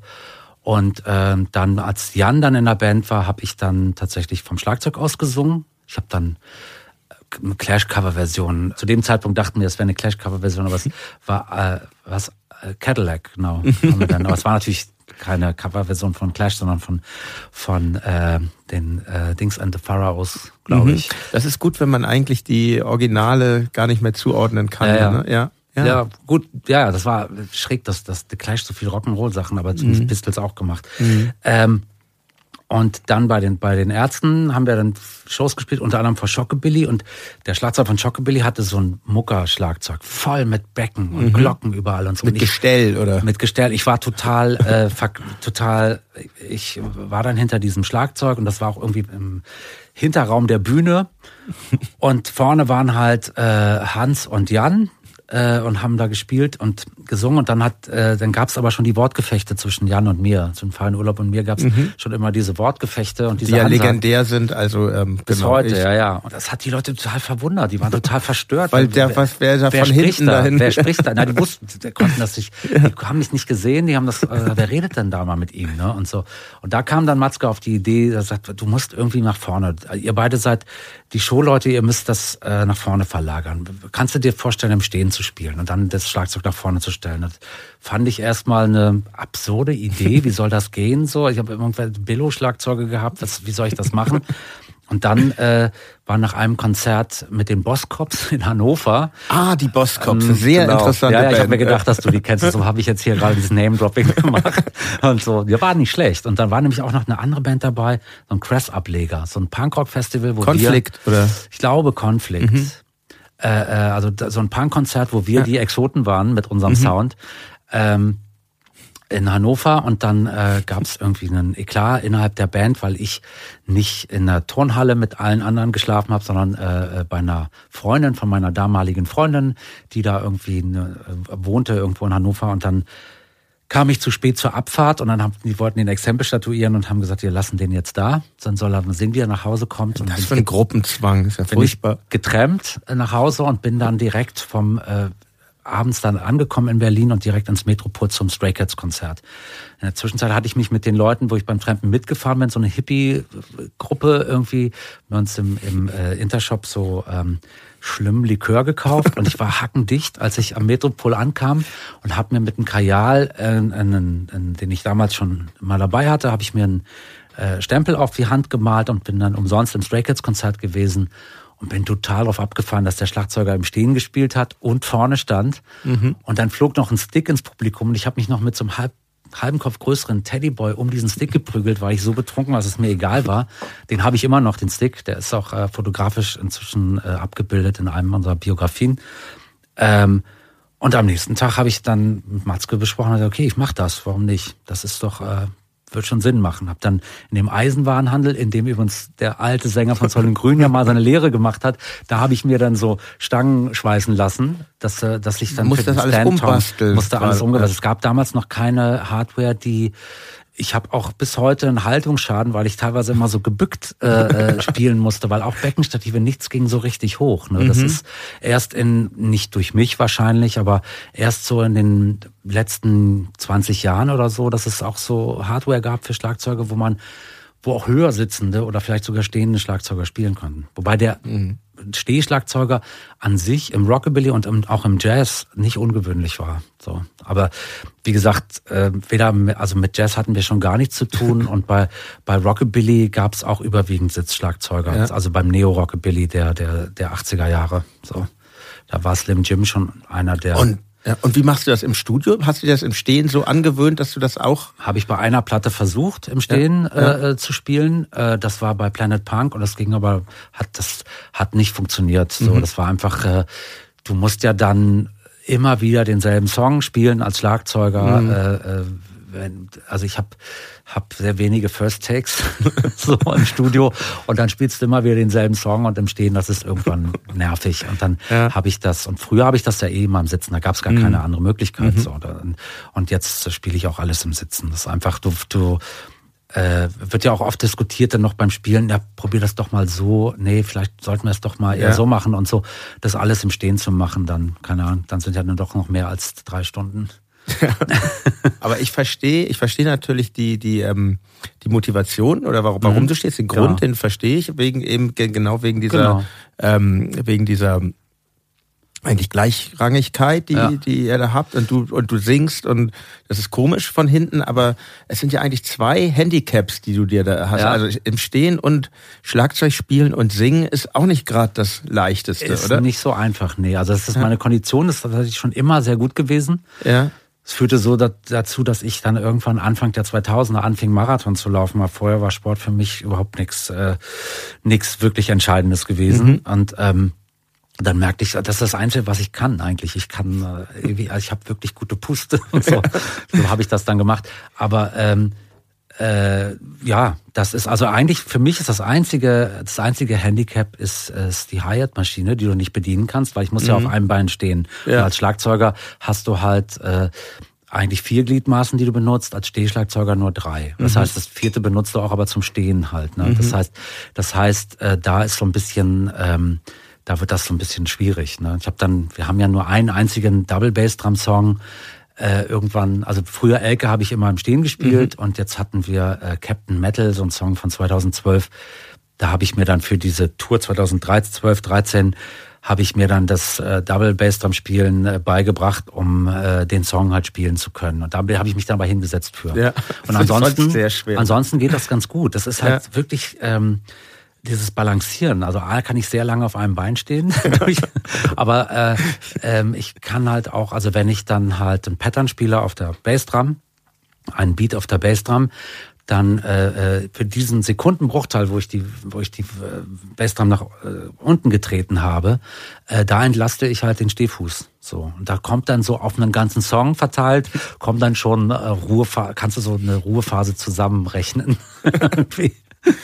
Und äh, betreibst du eigentlich Austausch mit anderen äh, Stehschlagzeugern? Null, okay. null. Also früher war das für mich also überhaupt äh, äh, eine der schlimmsten, ähm, das bereue ich ein bisschen, aber eine der schlimmsten ähm, Beleidigungen und auch, auch eine Sache, die es unbedingt äh, äh, zu vermeiden galt, war das, äh, das Mucker werden. Ne? Also für mich ja, das, in der Tradition haben wir auch angefangen mit Tokotronic. Ich weiß, ich weiß. Oder Aber man, man verbaut sich auch einiges dadurch. man verbaut oder? sich einiges. Also klar, gerade dann, also dann Jan, der äh, irgendwie so stetig besser geworden ist, irgendwie als, als Gitarrist, gerade auch im Ansporn, als mhm. dann Rodrigo in die Band kam, der einfach so ja. ein, Rodrigo ist so einer, der kann so ein Instrument angucken und dann, dann kann er damit schon direkt, ohne das vorher in der Hand gehabt zu haben, kann er damit schon was Brauchbares fabrizieren. Der hat einfach so ein Talent. Ja. Das langweilt ihn oft leider auch. Das ist das Schlimme daran. Das langweilt ihn ganz oft. Und so, der hat viele Dinge äh, auch äh, durchgezogen. Äh, wirklich, weil, weil, er, ähm, weil er relativ schnell zum, zum Ziel kommt. Mhm. Das ist bei mir nicht so. Ich habe das immer, also ich habe das bis heute Probleme mit dem Wort Mucker. Es hat äh, Sprachgebrauch inzwischen, als ich mit Ebo, der Rapperin, äh, viel telefoniert mhm. habe für ihren Beitrag beim äh, bei meinem Song hier, Song von mir auf dem neuen Album die hat das Wort ständig benutzt. Sie benutzt es auch in ihrem Rap und so. Und dann habe ich gesagt, okay, das ist halt. Äh, Aber positiv, oder? Positiv besetzt. Mhm. Mucke ist äh, halt positiv besetzt. Da, da in dem Schon Fall für unverständlich. Mich. Ja. ja, und das Vermuckern und mit anderen sich äh, austauschen und sowas, das galt es zu wirklich zu vermeiden. Und wenn Leute, deshalb perlt das auch immer an mir ab, wenn Leute sagen, du äh, schlechter Schlagzeuger sonst. Ich habe klar, ich habe zum einen ja auch viel getrunken dann, aber trinke auch mal äh, jetzt nicht mehr so, aber früher dann auch auf der Bühne. Das heißt, im Laufe eines drei Stunden Konzerts könnte man sagen, dass ich bei den Zugaben dann auch relativ äh, manchmal ein bisschen nicht mehr so ganz mitkriege, wenn was schneller wird oder langsamer. Abgesehen davon habe ich tatsächlich äh, dann auch bei dem hatten wir mal einen dermaßen äh, Lärmpegel auf der Bühne, dass auch das schwer war. Und auf der anderen Seite galt dann Üben aber auch als irgendwie spießig und sowas. Waren schon komische, komische äh, Ansichten irgendwie so, den ich da an, an, Teil gehabt habe. Und deshalb habe ich auch vermieden, halt mich mit anderen Schlagzeugern in irgendeiner Form auszutauschen oder so. Also ich kenne viele und mag auch viele. Also die Schlagzeuger, die ich toll finde, die finde ich aus gewissen anderen Sachen toll. Thomas von den Beatsteaks zum Beispiel, weil mhm. der einfach äh, wahnsinnig banddienlich ist und weil er, weil der irre kreative Ideen hat und so und gar nicht so, weil der jetzt äh, Paradiddle spielt äh, wie äh, wie sonst nur Ginger Baker oder was, keine Ahnung, sondern der hat einfach Ideen, da muss der, der aus manchmal ganz einfache Sachen, die so einfach sind, dass äh, bisher noch niemand drauf gekommen ist. So. Und, oder ja. Phil Rudd von ACDC. Ich denke, was, wo ich bis heute versuche zu erschlüsseln, wo dieser Groove herkommt. Das ist einfach so, dass ACDC neben jedem Disco-Song, neben jedem äh, äh, Tanzbeat irgendwie bestehen kann. Das ist irre, dieses Minimalistische, ja. ne? Wahnsinn. Ja. Wahnsinn, ja. Also, dass sich das wirklich packt und dass das auch jetzt äh, neulich äh, mit äh, jüngeren Leuten, Freunden irgendwie irgendwann mal ACDC gehört und also was ist das, was man sofort wippt und so. Das mhm. ist doch nicht, also das ist der Blues. Ja, ist der Blues. So, das ist ganz schnell drin und das, dieses Feeling, das ist äh, krass. Ja, ich muss noch mal zurückgehen in der Geschichte. Mhm. Warum wurde eigentlich wurden aus Soylent Grün die Ärzte? Das war also Faden Jan kam in die Band damals noch Jan Vetter. Und äh, wir haben uns sofort gut verstanden. Jan hatte eine Handvoll Songs, die er gleich beigetragen hat. Kleine Kinder schmecken gut. Also das ging dann schon plötzlich in die Humorecke. Das hatten wir ja. vorher bei Erwin hat keine Arme und Beine, das ist ein Song von mir, den gab mhm. es schon. Glaub ich. Aber ähm, es war nicht alles so humoristische Songs. Wenig. Ich habe nämlich irgendwann mal so, ich kannte halt diese EP, dann habe ich mal ein Tape, glaube ich, gab es glaube ich auch, ich glaube auch bei Graf Haufen. Genau, Graf Haufen hat unsere und, Tapes, hat damals Tapes Und da war ich so ein bisschen gemacht, enttäuscht, weil das war gar nicht alles so witzig, wie ich mir das erhofft habe. Nee, gar nicht, gar nicht. Das war so ein Pseudo, äh, also es fing an mit so ein paar dadaistischen Sachen. Emma Peel ja. sitzt am Nil und so, das war noch mit dem alten Sänger Bernd äh, und, und so Kinderlieder als Punkrock-Songs gemacht und sowas. Aber Hussein Kutlukan, unser Bassist, der wollte schon ganz knallhart irgendwie so die typischen Punk-Themen bedienen. Mhm. Das, von ihm war Grüne Hampelmänner, der einzige Song von ihm, den der ist, glaube ich, auch auf der EP drauf. Äh, das ist, äh, da geht es um die Polizisten. Grünen Hampelmänner, ich hasse euch. und so. Und, äh, äh, und dann wird äh, Lügen haben kurze Beine, so wie alle Bullenschweine und solche Sachen. Das war schon das Übliche eigentlich. Ja, und war auch nicht besonders mhm. klug oder sowas. Mhm. Also wir waren sehr gut befreundet mit der Band Stromsperre, die da viel die witzig waren, viel klüger waren und trotzdem immer linksradikal. Sehr ähm, radikal, ja. Ja, mhm. genau. Und äh, äh, Bullensohn, der Sänger, war ein großer Fan von den Ärzten, was äh, wiederum dann in der Punk-Szene uns ein bisschen geholfen hat. So, ja. und gleichzeitig aber viele auch bei, über ihn in den Kopf geschüttelt haben, weil er nur wirklich so wirklich der einer der radikalsten und mutigsten mhm. Leute war, der als als äh, linker, der erste linke Skinhead, den man kannte. So, also und zwar krass linker Skinhead, mhm. also DKP-Skin irgendwie. und äh, ja, und dann auf jeden Fall innerhalb der Band gab es dann immer häufiger so ein bisschen dieses, diesen Disput, speziell mit Hussein. Nee, wir müssen jetzt politischer werden. Er wurde immer saurer, halt auch, weil wir nicht dem entsprachen, was er persönlich hat auch nie geübt, was okay für eine Punkband, also hat äh, äh, eigentlich, wenn er mal mitgesungen hat, hat er immer nur seine seine äh, Gesangslinie rhythmisch mhm. begleitet. Also genau. Und so war jetzt nicht der talentierteste Bassist, darum ging es ja auch nicht. Und dann ähm, hat er halt, aber irgendwann gab es da immer Streit. So was denn. Der, unser Sänger Roman, dem war das, glaube ich, alles so ein bisschen egal. Ähm, weil er auch noch viele andere Dinge gemacht hat. Er war Ehrenbürger Charlottenburgs, weil er alten Menschen geholfen hat und so ah. komische Sachen. Und der äh, und Jan und ich, wir haben dann immer, Jan hat ja in Frohnau gewohnt, was damals wegen Berlin-Mauerstadt ein unendlich langer Weg war, von Spandau nach Frohnau hin und zurück. Und da habe ich ihn dann immer zur Bushaltestelle begleitet. Und da haben wir uns unseren Fantasien hingegeben und wir waren so uns einig in dem Hass auf die Dexys Midnight Runners, die für uns halt, das waren so verdiente Punks, die jetzt so äh, plötzlich den Hippie-Look in die Popmusik brachten. Mit diesen Latzhosen. Genau. Ja, ja. Und das, mhm. äh, und dann haben wir uns ganz viel, äh, dann haben wir uns so Konzepte überlegt für Fantasiebands, die wir mal sein wollten und keine Ahnung was. Und ähm, findet so eine Bandgründung eigentlich auch viel im Kopf statt? Also im Kopf. Ja, ja. Also bei uns ja. Das war mhm. die Fantasie. Wir, wir hatten so ein, wir hatten ein Konstrukt. Wir hatten so Konstrukte. Ey, wir machen so die Band, die wir uns so vorstellen und äh, keine Ahnung. Und dann hat äh, kam Jan irgendwann an. Sein Vater hatte irgendeine weiß ich nicht, ein Ingenieursbüro oder irgendeine Firma, keine Ahnung. Seine Eltern waren gestiegen, aber er war halt manchmal bei seinem Vater und dann hat er, der hatte einen Drucker, so, und da hat er dann so kleine Aufkleber gedruckt. Und da hat er gesagt, guck mal, ich habe einen Bandnamen ausgedacht, die Ärzte. Und dann, und dann äh, stand da so ganz viel noch drauf, was die alles können und wann die da sind und keine Ahnung was. Und ähm, ja, dann haben wir halt irgendwann beschlossen, die Säulen Grünen aufzulösen. Fand Hussein auch gut. So fand er, also alle waren einverstanden, mhm. so keiner war, es gab kein böses Blut oder so. Wir haben ein Abschiedskonzert vereinbart. Im Vorprogramm der Toten Hosen übrigens, im SO 36, waren eigentlich gar nicht Vorprogramm, sondern es war tatsächlich die gab's halt und die haben mhm. dann halt ein paar Tage in Berlin verbracht. Ich habe ein Konzert im besetzten Haus organisiert und dann noch haben sie im Esso gespielt und im Esso haben wir dann vor ihnen gespielt und so. Aber keiner kannte die. Alle kannten ZK, aber keiner wusste, mhm. was die Toten Hosen für einen Sound machen. Ich hatte die alle, ich hatte sie einmal vor einer Music Hall gesehen. Das war sehr lustig. Da hatten die auch, glaube ich, drei Gitarristen. Da war noch ein verrückter Gitarrist dabei, dem beim ersten äh, Lied ah, ja, ja, ja, der Walter ist, ich, hieß der. Mh, der ist gleich bei der ersten Single auch noch dabei. Ich weiß es nicht. Stimmt, genau. da ist er noch auf dem mhm. Foto. Bei der ersten mhm. Single ist dabei und dem, dem ist immer schon, der ist so ausgerastet auf der Bühne, deshalb war der eigentlich dabei, dass ihm immer gleich das Kabel aus der Gitarre riss. Der war super extrem, ein super extremer Typ. Und der war, glaube ich, nur ganz am Anfang dabei bei den Hosen und hat dann, äh, das war sehr lustig, ich habe dann später gehört, ich weiß nicht wie viel später, aber äh, dass der dann Zeuge Jehovas wurde. Also das war so ein ganz extremer Typ, der immer so okay, sich ja. sowas. Zeuge Jehovas ist extrem in anderer Richtung. Ja, also, also Wolfgang Wendland-Typ, so was. Ja. Wolfgang hat der, äh, Wolfgang Wendland ist ja vor Ewigkeiten in die SPD eingetreten. Irgendwie so ähm, aus sein, in seiner Welt ein logischer Schritt. Mhm. Und äh, ich meine, der ist da ausgetreten und in die CDU eingetreten. Irgendwie sowas. Wolfgang Wendler, nee, umgekehrt, glaube ich, oder? War das umgekehrt? Ja, ja, der war lang in der CDU. Ich glaube auch immer in der Erwartung, dass sie ihn rausschmeißen mhm. und ähm, ist jetzt aber ernsthaft in die SPD eingetreten. Ich glaube so rum. okay, ist beides möglich. Kann alles, ja, alles ja. drin, alles mhm. drin.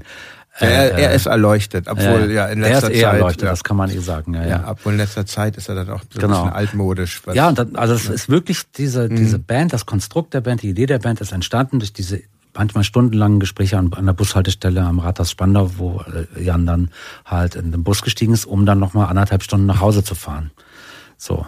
Und äh, ja, also so den Bandnamen, der Bandname kommt von ihm, viele Ideen kommen von ihm. Mhm. Ich glaube auch die, die Sache, dass er keine Lust mehr hat auf diese ernsten äh, äh, Politiktexte und sonst wie. Und ich hatte einen Riesenspaß. Ich meine, wir haben äh, Guns of Brixton von The Clash, haben wir, hat, kam er mit einem deutschen Text an Spitz wie Lumpi. Das war echt super.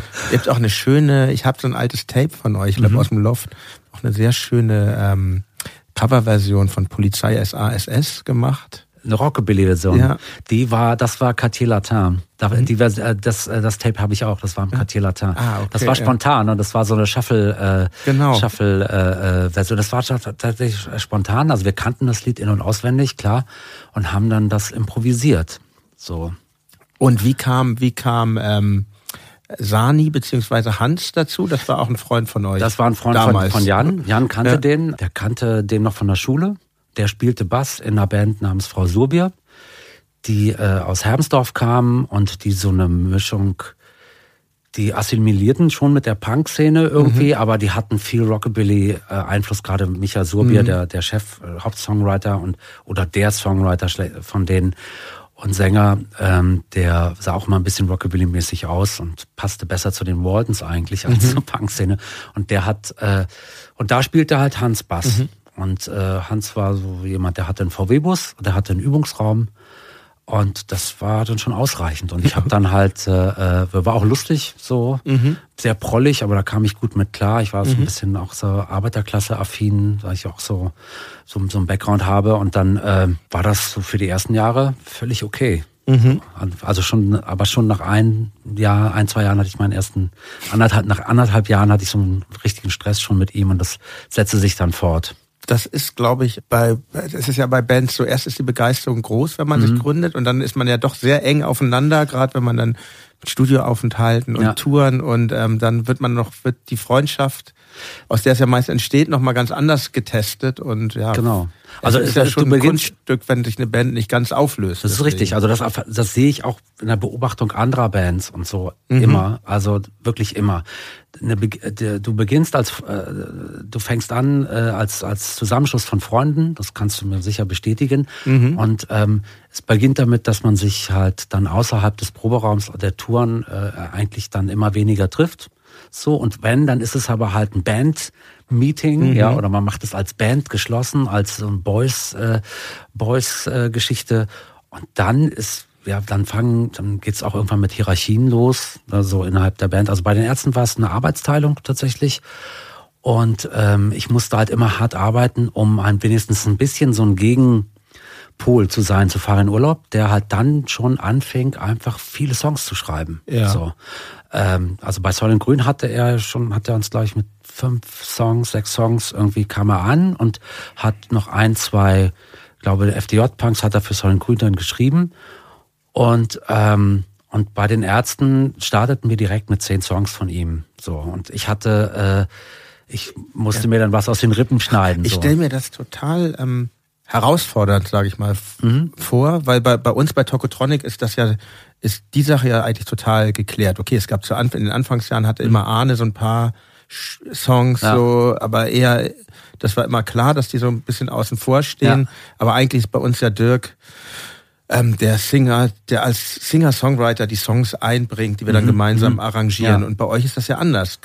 Ähm, genau, aus dieser, aus dieser. Farin hat immer ein paar mehr äh, Songs. Ähm, so. Schreibt euch immer ein paar mehr Songs als du und auf, der, also auf der ersten EP sind, ähm, können wir mal anfangen, ne? Ihr habt dann mit einer, wieder mit einer EP angefangen, genau. zu schön um wahr zu sein, genau. auf Schnickschnack und dann mit, ähm, mit dem mit dem schönen Mini-Album. Uns geht's prima, ne? Genau. Richtig. Ähm, auch bei Schnickschnack, das waren so die beiden ersten Veröffentlichungen. Genau. Da sind aber dann auf der EP sind nur Songs von, von, von, soll ich Farin sagen oder Jan? Ich sag mal Farin für die Sag allgemeine. Nee, ein, ein Song ist von mir, Teddy, ah, ja. Teddy, Teddy Bär. Ach so, Entschuldigung, genau. siehst du, Recherchefehler. Genau, aber Und das ist tatsächlich der, das ist natürlich ungefähr auch die, wie es jahrelang dann halt auch war. Ich habe, äh, ja. äh, äh, es ist leicht zu erklären. Ich habe äh, ähm, dann Teddybär halt mir zu Hause äh, quasi äh, dann schnell ausgedacht, so ne. Und hab, hab weil du weil du unter Druck warst oder ich oder? war unter Druck. So ja. arbeite ich am besten. Das wird ja. Urlaub bestätigen, wenn er mal irgendwann zu dir kommt. ähm, und hab äh, und äh, Jan hatte halt ähm, Anneliese Schmidt. Ähm, äh, was war? Teenagerliebe. Teenagerliebe und Grace und, Kelly. Und, und Grace Kelly. Ja. Genau. Und ähm, und Grace Kelly, das war total aktuell, weil Grace Kelly war noch gar nicht so lange mhm. tot. Ich hatte, den Song hat er in dem Jahr geschrieben. Und ähm, der hatte halt immer auch so, so ein, der hat immer ein Konzept eines Songs zuerst im Kopf. Also ähm, so empfinde ich das mhm. von außen betrachtet. Ähm, und macht daraus dann, schreibt da drumherum dann diesen Song. Und das war, Grace Kelly hat gesagt, was ist, wenn du jetzt diese, diese Frau, über die alle reden, die gerade gestorben ist und ähm, und wenn es jetzt, ähm, wenn ich jetzt ein Liebeslied schreibe und so tue, als hätte ich was mit ihr. Ich meine, aus, aus, aus diesem Konstrukt heraus ist der Song Eva Braun entstanden, aber auch äh, später ein äh, für immer ein Lied für Marilyn Monroe. Ähm, so, wo er dann auch sowas ähnliches so äh, zelebriert hat. Naja, und ähm, da bei, bei dieser ersten EP, die wir noch bezahlt haben von dem Geld von, Farin, äh, von Jans Farin Urlaub zu dem Zeitpunkt schon, haben wir uns gleich am Anfang der Band mhm. die Künstlernamen gegeben. Äh, Mutter hat sich 2000 Mark geliehen, um diese Platte zu produzieren, die wir dann im, im einem vier, ich glaube es waren vier Spur oder war es schon acht Spur Studio von Vielklang. Ähm, die, und das Label hieß damals noch Schnickschnack, wurde dann Vielklang, waren dieselben Leute, waren besagte Matze und äh, denkst von, von Panzerknackern, wie hieß der nochmal, Jörg. Und ähm, dann haben wir diese Platte rausgebracht und völlig blauäugig unsere Adresse, Telefonnummer und äh, was ich was draufgeschrieben. Ganz lustig. Äh, und dann äh, ähm, haben wir dann auch das Cover uns geteilt. Ich habe immer ein totaler Comic-Fan, wollte Comiczeichner mal werden und sowas und habe dann äh, diesen Frankenstein gemalt. Und Jan äh, äh, wollte Kunst studieren und hatte auch viel viel mehr sich so Technik angeeignet und hat dann so ein, so ein Schraffur, so ein, so ein, so ein, so ein äh, Dings, so ein Porträt von uns. Bandporträt, genau. Bandporträt, ja. so, so schraffiert eher, so eine äh, Zeichenform, wie sie mir fremd war, ich wollte dicke Outlines und so comic-mäßig halt. Das ist ganz äh, schön, die beiden Seiten eigentlich. Genau, diese, genau. Dieser, dieses, dieses Schallplattenumschlags, die dann auch irgendwie. Genau, genau. Und das, das war dann so, klar, und bei, ähm, bei der uns geht's prima, die dann schon bei, ich glaube, war das ein Schnickschnack noch? Dann ja, war ja, noch Schnickschnack, noch, okay. Ja. Und uns geht's prima ist äh, war dann, wir hatten den, den Senatsrock-Wettbewerb gewonnen, so, äh, haben wir mitgemacht und auch gewonnen. Wir waren eine der beliebtesten Bands in der Stadt. Man hat uns das sehr schwer gemacht, weil wir hatten ein Konzert, wo wir, glaube ich, 2000 Mark für bekommen haben. Das konnten wir unmöglich absagen, weil wir haben zu dem Zeitpunkt halt schon äh, von der Musik gelebt. Wir brauchten nicht viel, aber 2000 mhm. Mark war halt ein Vermögen. So, das konnten wir nicht absagen und hatten am selben Tag aber auch unser Konzert für den Senatsrock-Wettbewerb, was wichtig war, weil da wurde dann vom Publikum nochmal abgestimmt und das war dann quasi, was glaube ich, zwei Konzerte spielen müssen vor einer Jury und vor, also mit einer Jury und Publikum und, äh, und die wollten das nicht verschieben. Und mhm. haben es trotzdem gewonnen und dann war, war halt, also das Momentum war da für uns. Man kannte uns auch ein bisschen außerhalb Berlins schon und dann ging es darum, halt ähm, einen Plattenvertrag zu bekommen. Viel klang Jörg und Matzke rochen da die Chance. Die Bravo interessierte sich für uns plötzlich aus dem Nichts. Da das war alles 84, genau, da ging genau, es los. Ja. Genau, und dann gab's, da gab's sind wirklich so wahnsinnig viele Sachen passiert, die wir, glaube ich, jetzt gar nicht alle beleuchten können. Da haben wir dann die, denn wir haben das Geld vom Senatsrock-Wettbewerb bekommen und haben ein paar Tage Studio, fünf Tage Studio im Senatsrock-Studio, eine 16-Spur-Studio, äh, paar Tage in diesem Studio bekommen. Und da war dann die Idee von Vielklang, eine möglichst kommerzielle Platte zu machen. Das, was uns die Specs bei unserem Debütalbum vorgeworfen hat, stimmte bei der Uns geht's prima, weil die von der Specs total abgefeiert wurde. Uns geht's prima war von vorne bis hinten, also das, da wurden keine äh, Lieder ausgesucht, die irgendwie jemanden hätte, hätten beleidigen können oder sowas. Es war, mhm. wir hatten ja noch äh, einiges da, im, also äh, Claudia und solche Sachen, die gab's ja, die wurden ja. also bewusst nicht genommen für die Platte. Und man hat wegen meines Äußeren damals auch gedacht, die haben damals gedacht, da hatten wir schon Berichte in der Bravo. Und dann hatte Matzke, glaube ich, noch gedacht, sie machen zum Haupt, äh, äh, zur Hauptfigur der Ärzte mich. Und ich hatte aber mal wieder nur einen Song geschrieben, während Farin natürlich mit uns geht's prima und Sommerpalm Sonnenschein und da die die die. Äh, Von dir ist äh, mein kleiner Liebling. Mein kleiner oder? Liebling. Und Sehr schönes Lied übrigens ich bin auch ganz stolz und äh, ganz froh über den Song. Und die haben den Song dann gewählt als quasi, das ist der Radiosong jetzt. So, der wurde da ausgewählt. Deshalb ist der auf einer Seite halt alleine äh, 45 und auf der anderen Seite sind die Farin Urlaubssongs auf 33. Glaube ich, das ist glaube ich so. Äh, ähm, drauf vier Farin Urlaubssongs und ein Song alleine, weil das und das hat aber nicht funktioniert. Die Radiosender haben dann lieber Sommerpalm Sonnenschein gespielt. Und hinzu kommt, als ich dann mal wieder äh, zu spät kam oder mal irgendwie einen Tag nicht im Studio war, weil ich so lange unterwegs war nachts, dass die dann noch einen besseren Schlagzeuger ohne mein Wissen ins Studio holten. Irgendwie äh, bisschen auch, äh, auch eine Sache, die Hans der immer forciert hat, damit wir auch einen besseren Groove haben für die, äh, der hat zwei Songs eingespielt und so. Ich kam dann ins Studio und war, Wirklich? war richtig gepisst, ich war richtig sauer so und fand es dann aber auch extrem lustig, dass dann äh, der halt auch nicht so gut gespielt hatte und die deshalb ähm, dann noch am Schnürsenkel das gerade schneiden mussten. Irgendwie so, was dann äh, kostbare Studiozeit gekostet hat. Das war dann so meine gefühlte Revenge und hat mich das dann so ein bisschen äh, das vergessen lassen. Aber das war schon so ein Punkt, wo ich mhm. dachte, das könnte er nicht machen, ohne mir Bescheid zu sagen. Und das war, da war der Motor Hans auch für solche Sachen.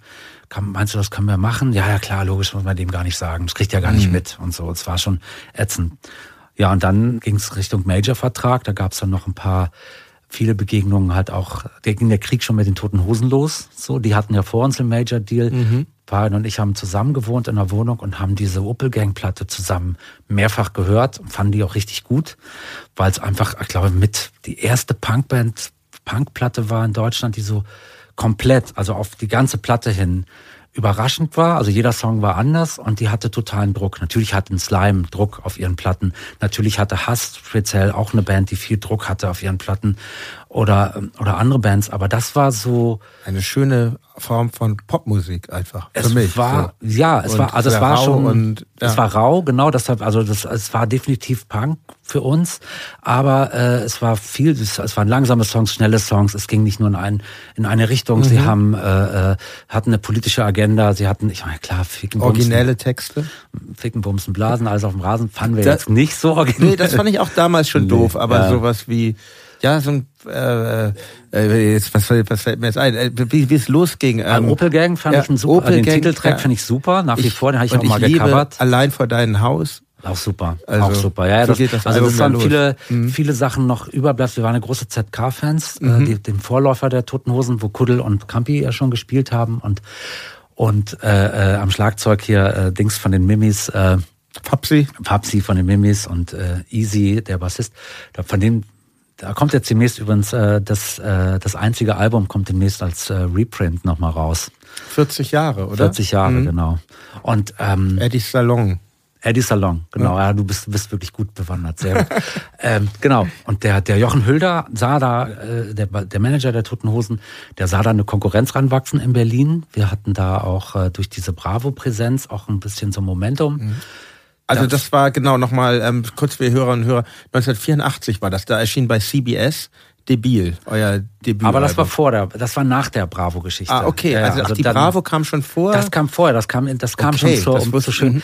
Das hat, das ist, hat folgende, folgende Wie, wie so kam, wie ja, kam die Bravo auf es euch? Es ist total schräg. Wir sind, wir hatten ein Konzept, ein Anti-Konzept, das, was wir heute auch immer noch verteidigen, dass wir damals mehr Punk waren als viele ah, kurz, andere. Kurz kann ich, da kann ich kurz eingehen. Ich kann mich daran nämlich erinnern. Ich habe im, im Hamburger, in einem Hamburger Fanzine namens Fanzine hieß mhm. das. Da war ein Interview mit euch. Und mhm. da habt ihr das eigentlich alles so ganz unumwunden und irgendwie auch sehr provokativ in dieser mhm. Punk-Szene so äh, deklamiert. Wir wollen Popstars werden, wir ja. wollen Nena kennenlernen genau. und ähm, genau. so, das war eigentlich, wir, sind, was wir, wir, wollen reich und berühmt werden. Genau. Wir und das hat ja, niemand gesagt, weil alle haben ja richtig. gesagt, wir sind gegen den Staat, wir sind ja, genau. wir gegen waren, die Polizei. Das war so. halt unser Konzept, das mhm. war die Idee. Jetzt gab es die Ärzte, es gab Sonnen und Grün nicht mehr und wir haben gesagt, so jetzt ist, es gibt wird keine Songs gegen die Polizei, gegen den Staat geben. Es gibt Songs über Mädchen Farin Urlaub und Jan und ich sind ja dann zusammengezogen und haben dann auch äh, so eine gemeinsame Liebe festgestellt zum, zum äh, Doo-Wop, zu, zu mhm. Rockabilly zu, und auch zu den Themen, die wir halt gut fanden. So, also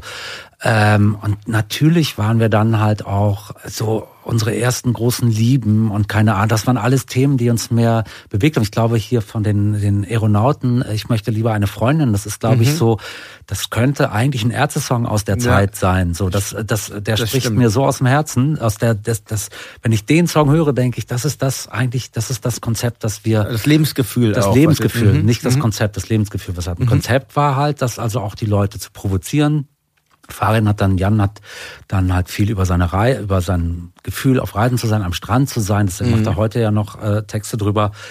Äh, Sommerpalm, Sonnenschein und dann äh, Walkman äh, war das Größte für ihn, immer Musik, immer dabei zu haben. Äh, er hat immer ein Mixtape, immer Musik gehört auf dem Kopfhörer und äh, das floss alles ein in unsere, äh, in unsere Texte, ein bisschen provozieren. Das äh, gab es dann auch immer wieder in irgendwelche Themen von außen und ähm, und dann standen wir halt auf der Bühne und haben zum, im Besetzereck zum Beispiel, das war das erste Konzert der Ärzte, standen auf der Bühne, es waren nur Punks da, die Soll in Grün kannten und viele Frauen, also viel, es waren insgesamt 50 Leute da, vielleicht 20 Frauen, 30 Typen. Aber es war ja doch eine sehr männerdominierte Szene total, die total, Punk-Szene. Ja, total. Also auch wenn es mit den Edstussis eine ziemlich mhm. coole äh, Punkband, Frauen-Punkband gab ja. in Berlin wo ich erst vor kurzem erfahren habe, dass Françoise Cactus Mitglied der Edstussis war. Das Was? Ich, ja, die war das Mitglied ja bei den Edstussis und das habe ich von ihr selbst erfahren, als ich sie als Gast in meiner Radiosendung mhm. mal hatte über Schlagzeuger und dann sagt sie, ja, ich habe angefangen bei den Edstussis und ich, was?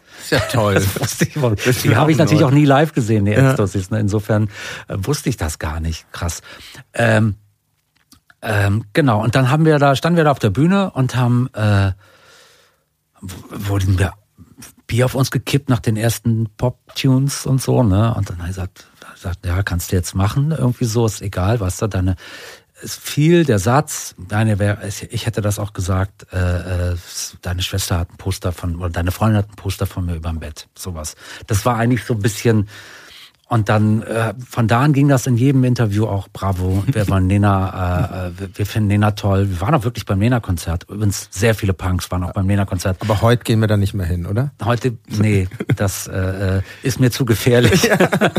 so, äh, und wir fanden das irgendwie, keine Ahnung. Ähm, und das sprach sich irgendwie rum, mhm. dass, dass, äh, dass wir so waren. Und es gab ähm, es begab sich äh, der Moment, dass der Chefredakteur der Bravo in Urlaub fuhr und der, sein, sein, der geschäftsführende Assistent von ihm, äh, äh, Weißbrot hieß er mit Nachnamen, Vornamen weiß ich gar nicht mehr, der hatte davor eine Weile in England gelebt und war, hatte unter anderem eine schriftliche Dokumentation gemacht für irgendein Magazin über die Undertones und war mit denen auf Tour.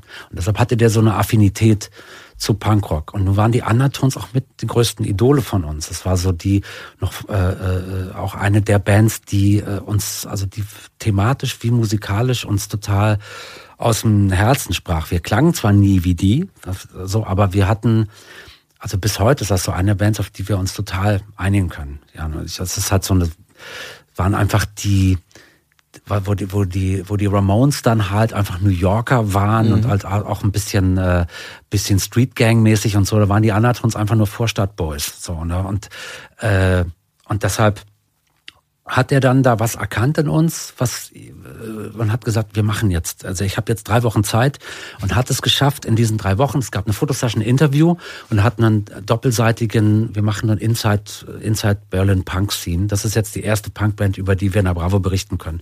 Und ich, vielleicht hat er sich gesagt, ich baue die auf, ich weiß es nicht.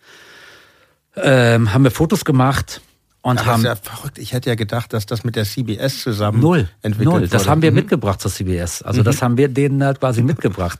Äh, das war äh, null. Das hat ja. uns äh, der Chefredakteur kam aus dem Urlaub zurück, ist aus allen Wolken gefallen und dann wir hatten Kontakt nach wie vor mit dem Uli Weißbrot, hieß der. Uli mhm. Weißbrot, seiner Assistentin, die glaube ich auch seine Frau war.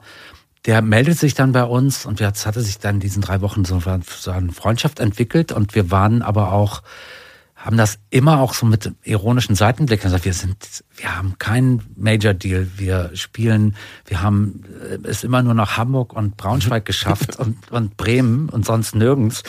Äh, doch in Neuwied haben wir auch mal gespielt mit Toxoplasma und ansonsten ähm, haben wir, äh, also wir sind wirklich nicht die Überstars und haben gesagt, das nehmen wir jetzt mit, das ist lustig und äh, haben da uns keine Illusion, Illusionen gemacht. Und der Uli meldet sich und sagte dann, ja, also ich kann jetzt, darf jetzt nichts mehr über euch machen. Mhm. Erst wenn ihr, wenn, äh, er hat gesagt, wenn ihr in den Charts seid und sowas. Und deshalb war das dann, äh, äh, die, die Bierplatte wurde dann besprochen, auch in der Bravo zum Beispiel. Ich weiß nicht, ob es vielleicht auch noch mal einen kleinen Bericht gab, aber dann mhm. war das nur so ein ganz kleiner. Und erst als wir ähm, ähm, mit dem zweiten Album dann Top 50 waren oder so mit einem Album, Top 60, weiß ich nicht. Mhm. Da wurden wir dann, da waren wir dann wieder in der Man muss das ja, man muss ja verschiedene Sachen vielleicht ganz kurz erläutern für die Hörerinnen und Hörer.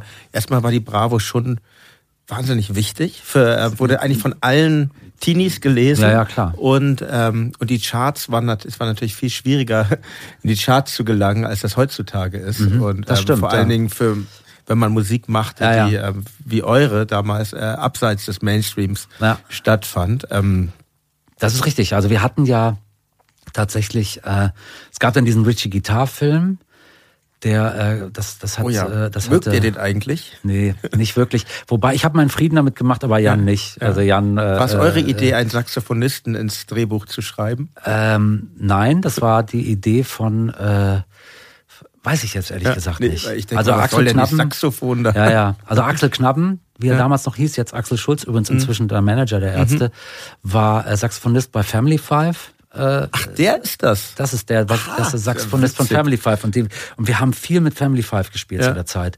Und als dann der Film gedreht wurde, es gab erstmal eine öffentliche Ausschreibung, es hat sich da Mhm. die halbe Punk-Szene, haben sich irgendwelche Leute da gemeldet, Bekannte von uns und so. Ben Becker war auch da und äh, alle möglichen, die da diesen Richard Schrader spielen sollten, die Hauptrolle in diesem Jugendfilm.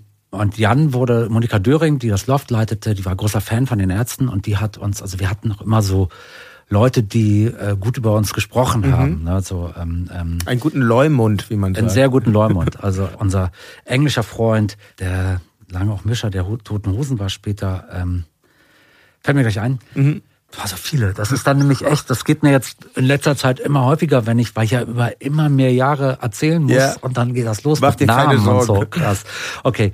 Ähm, und die Monika Döring war ein totaler Fan von uns. Die fand uns super, weil die hatte das alles sofort begriffen. Da ist was anders. Das ist Mhm. Ja. irgendwie. Und die stand eigentlich sonst auf ziemlich harte Sachen und so. Die hat, äh, ohne sie wäre die Band Blurred zum Beispiel nie so bekannt geworden. Und sie hat, ähm, und die hat uns ständig im Loft. Auch dann hat, dann wurde, wurden wir angerufen, wollt ihr hier spielen für Schockabilly? Auch, ihr habt eine Single draußen, wollt ihr ein Single-Release bei uns im Loft machen und solche Sachen.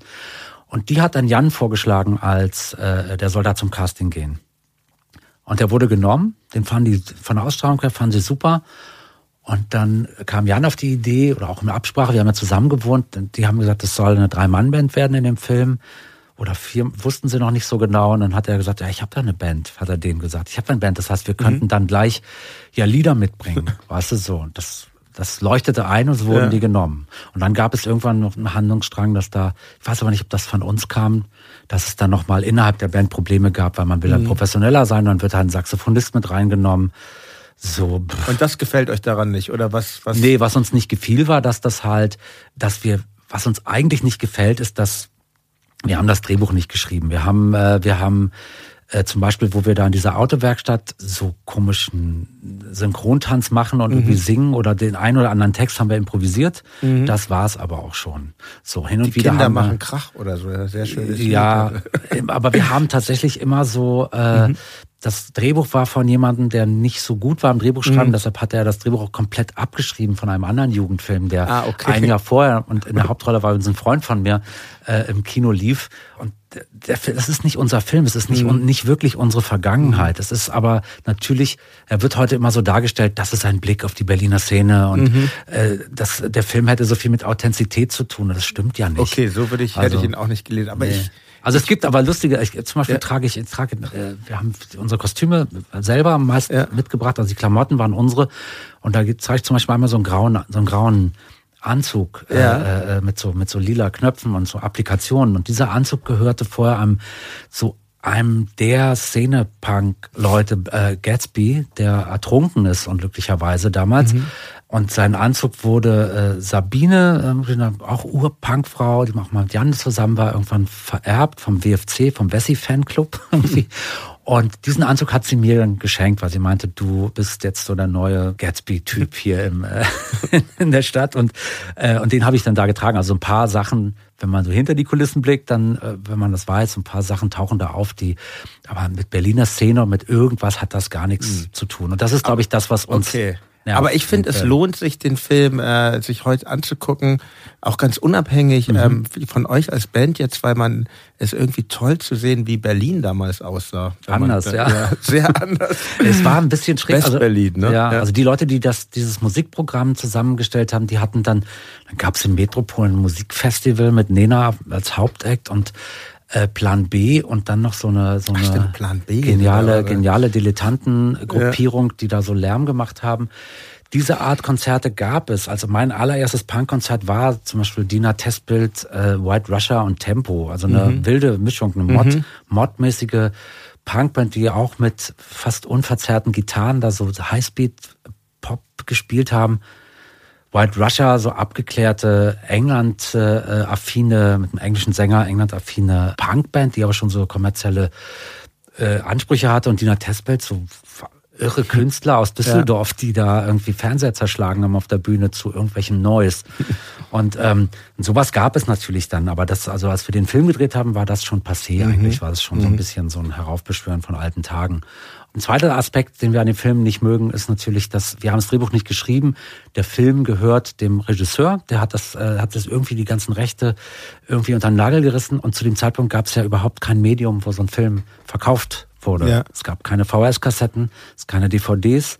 Das heißt, jedes Jahr, äh, immer wenn eine Ärzteplatte rauskommt, gibt's plötzlich wieder Blu-rays. Jetzt seit, seit einigen Jahren gibt's jetzt eine Blu-ray-Version und, äh, und das ärgert uns halt immer wieder, was wie äh, dieser Mann, der nichts mehr auf die Reihe gekriegt hat, Michael Laux, der Regisseur, äh, dann immer wieder davon profitiert eigentlich, dass er zufälligerweise diese Band in seinem Film hatte. Aber ähm, letztendlich kann es uns auch egal sein. Also ich mhm. habe da jetzt äh, keine, ich schlafe da nicht schlecht davon und so. Okay. Und ich habe dann auch schon hin und wieder Leuten erstmal einen Film in die Hand gedrückt. Also ich habe jetzt nicht mehrere zu Hause, ich habe eine Version oder zwei und dann eigentlich die äh, Leuten mal geben zum Angucken. Zeitlang lief der sowieso jedes Jahr im Fernsehen. Der BDR hatte da nämlich auch Rechte dran und die haben den Film irgendwann immer mehr zusammengeschnitten, damit sie besser ins Programm passen. Und es wurde von einem Ach, Abend, das auch noch. von einem 90 Minuten Abendfilm wurde es dann ein irgendwann ein 50 Minuten Nachmittagsfilm tatsächlich, der dann also der lief bestimmt die 80er durch in die 90er, ne, bis Anfang der 90er lief der jedes Jahr am WDR, mhm. meistens zur Weihnachtszeit. Also ich habe ihn auch irgendwann mal relativ früh im Fernsehen gesehen, nachmittags. Ja. Ich fand es natürlich sehr schön. Ja, ja, klar. Aber logisch, ich habe das auch logisch. schon, dass da irgendwie viel, viel äh, nicht authent, also es ist vielleicht auch so diese, dieses Problem, dass es dass es weder völlig ausgedacht ist noch äh, irgendwie authentisch ist, dass es sowas genau. dazwischen ist, was so schnell zu Missverständnissen führen genau, kann. Genau, weil wir mhm. halt ja authent, also als Typen waren wir ja authentisch mhm. in dem Film, ne? Und dann gab es ja auch oft Streit, dass wir die Texte nicht sprechen wollten und sowas. Aber so die Beweggründe, warum, das, dieses Mädchen, das sich Jan dann da angeblich verliebt und naja, aber es gibt mhm. doch viele, viele, es war die letzte Rolle von, wie heißt sie, die die Mutter von Jan gespielt hat. Ähm, ähm, das war kurz bevor die ihren Mann erschossen hat und ins Gefängnis musste. Es gab viele so Geschichten Ach Gott, diesen oh Film herum. Mhm, äh, mhm. ähm, ja, und naja, aber aber wichtiger als dieser Film war ja in der Zeit eigentlich eure Musik. Also ihr habt das mhm. äh, Debütalbum gemacht, dann das äh, Folgealbum im Schatten der Ärzte und es lief sehr gut an für euch. Die Bravo sprang dann ja wieder auf, wenn ich das. Die sprang dann wieder auf, also als mit dem Film, also es gab dann das Debütalbum, erste Single Paul der Bademeister mhm. ging so, was dann so ein bisschen die Leute mochten, war war zu spät. Das war, glaube ich, die. Das ist ja auch ein Wahnsinnshit, also muss man mal sagen. Das, spielen wir, das ist ja der, der einzige Ursong, den wir wirklich immer spielen. Mhm. Und ähm, ähm, äh, und dann hatten wir äh, durch, dann kam der Film irgendwann, äh, dachten die, ah, ist eine gute Idee, wir bringen den Film dann parallel raus. Mhm. Der gewann dann so ein paar Jugendfilmpreise, warum, weiß ich nicht. Und dann äh, gab es tatsächlich noch eine Soundtrack-Single, die dann noch parallel rauskam, weil dann die äh, CBS auch versuchte daran zu partizipieren. Mhm. Das Album war in zwei Wochen aufgenommen und gemischt. Also das war äh, eine sehr raue Platte mit dem ganzen Material, das wir quasi noch ohne Plattenfirma gespielt hatten live. Deshalb war dann, wir waren ein bisschen sauer, ein bisschen genervt, dass dann, dass uns dann äh, O-Ton äh, Specs, weiß nicht sogar, ob es Ralf Niemschick war, der geschrieben hat, man hört den Schliff der Industrie und wir so, welchen Schliff? Das war einfach, die haben nur Geld sparen wollen. Irgendwie. Ja, wahnsinnig, ich muss es echt mal sagen, man soll jetzt irgendwie äh, untergegangenen Zeitschriften nichts Böses hinterherrufen, nee. aber ich, für mich war das, ich war auch damals nicht so der mhm. Specs-Leser, aber als wir unsere ersten Berührungen damit hatten, das war ein, wie soll ich das jetzt sagen, ohne dass es so blöd, anti-intellektuell, es war ein wahnsinnig verkrampftes Blatt. Klar, so, und, klar, äh, total gut, verkopft. Das war dann, ja, total verkopft. manchmal interessant ja. und das waren dann nur. Aber manchmal auch nicht so klug, weil das ist doch vielleicht eigentlich, ähm, schade, dass das nicht äh, gesehen wird, dass das, dass, äh, das war halt, also das war, sie haben halt immer was anderes gesehen. Ich mhm. weiß noch, es gab eine große Spec-Story, da kamen sie dann an uns nicht vorbei. Gab es eine Doppelseite, das war schon viel für die Specs, also für deutsche Bands auf jeden Fall. Und ich glaube, sonst haben mehr als zwei Seiten haben nur die Neubauten bekommen, auch mhm. nicht so oft. Die haben den der Specs ja auch Interviews verweigert, ne? Die haben ja gar keine Interviews gegeben. das war sehr lustig. Und dann äh, ähm, hatten wir diese, diese Doppelseite und diese Doppelseite war aufgemacht wie ein, wie ein Gesellschaftsspiel. Und das war die Idee dahinter von dem Autoren und den Leuten, die es gemacht hat, war halt den Karriere, den geplanten Karriereweg der Ärzte. Also mit anderen Worten, die Ärzte, Retortenband und, äh, und jetzt erklären wir hier, was deren Businesskonzept ist, was natürlich lächerlich war. Und sowas. Aber, aber schon auch äh, witzig gemeint dann, oder von Das denen, war oder? witzig gemeint, aber, aber äh, nicht ironisch. Also es war mhm. schon, es sollte halt, also die Ironie stand darin, dass die Taten Jetzt würden sie uns featuren und in Wirklichkeit mhm. war auch klar, das ist alles eine, das ist, das mhm. ist jetzt äh, das erste Retortenprodukt der deutschen Punk-Szene, das wirklich wahre Retortenprodukt der deutschen Punk-Szene. Also, naja. Ja, naja, ich meine, genau, ich will jetzt auch nicht, ich, ich bin auch immer so schnell dabei, weil es auch, wie gesagt, gerade zu Anfang bei uns ein, zwei Artikel gab, die so ein bisschen hämisch waren, wo uns auch so Vorwürfe, aber eigentlich andererseits war es natürlich ein wichtiges Blatt und ich muss schon sagen, es ist natürlich auch schon jetzt viel verloren gegangen, wo es all das Definitiv. nicht mehr gibt und Definitiv, weil das natürlich vielleicht auch im Kern sich um andere Musik handelte, die da ihren Niederschlag fanden. Ja, natürlich. Also wenn ich was lesen wollte über... Äh Für uns war es nach Blatt natürlich später sehr wichtig. Das hat ja auch viele Wandlungen klar. gemacht und so. Ne? Ja, ja, klar. Also jeder Chefredakteur hat ein komplett neues, äh, ja. äh, neues Bild draufgeworfen. Aber ja, es gab viele Musik, die fand ja wirklich nur in Aspects statt. Und so. Mhm. Also über, über Nick Cave am, in seiner, oder die Birthday Party am Anfang zu lesen, war, über die war ja, es gab kaum, äh, MA Sounds hat da hat dann sich nicht so viel drum gekümmert. Mhm. Die hatten natürlich auch viel, äh, die haben sich dann auch viel um Szene gekümmert. Leute wie Hollow Sky oder so, die haben dann äh, eine Zeit lang auch äh, äh wirklich die Fühler gehabt in der Szene und sowas. Ne? Und die Specs hat dann halt einfach das noch intellektualisiert. Und ich glaube, das war das Gute und auch das äh, Fragwürdige an der Specs. Das ist also das, das äh, äh war das war es Dietrich Dietrichsen, der dann irgendwann angefangen hat, halt, äh, äh weiß ich nicht, der nach Fremdwörtern bezahlt wurde oder so in seinen, in seinen Plattenkritiken. Äh, es war einfach, äh, es, es war eine Hassliebe, die wir mit denen, also mhm. das waren wie mit den toten Hosen. Also ohne die Hosen und ohne die Specs äh, hätte uns komplett was gefehlt. So. Mhm. Also insofern. Das war wichtig, dass wir da bemerkt wurden. Auch in Plattenkritik, auch wenn es ein Verriss war, war wichtig, damit wir nicht einfach nur ein Poster in der Bravo haben.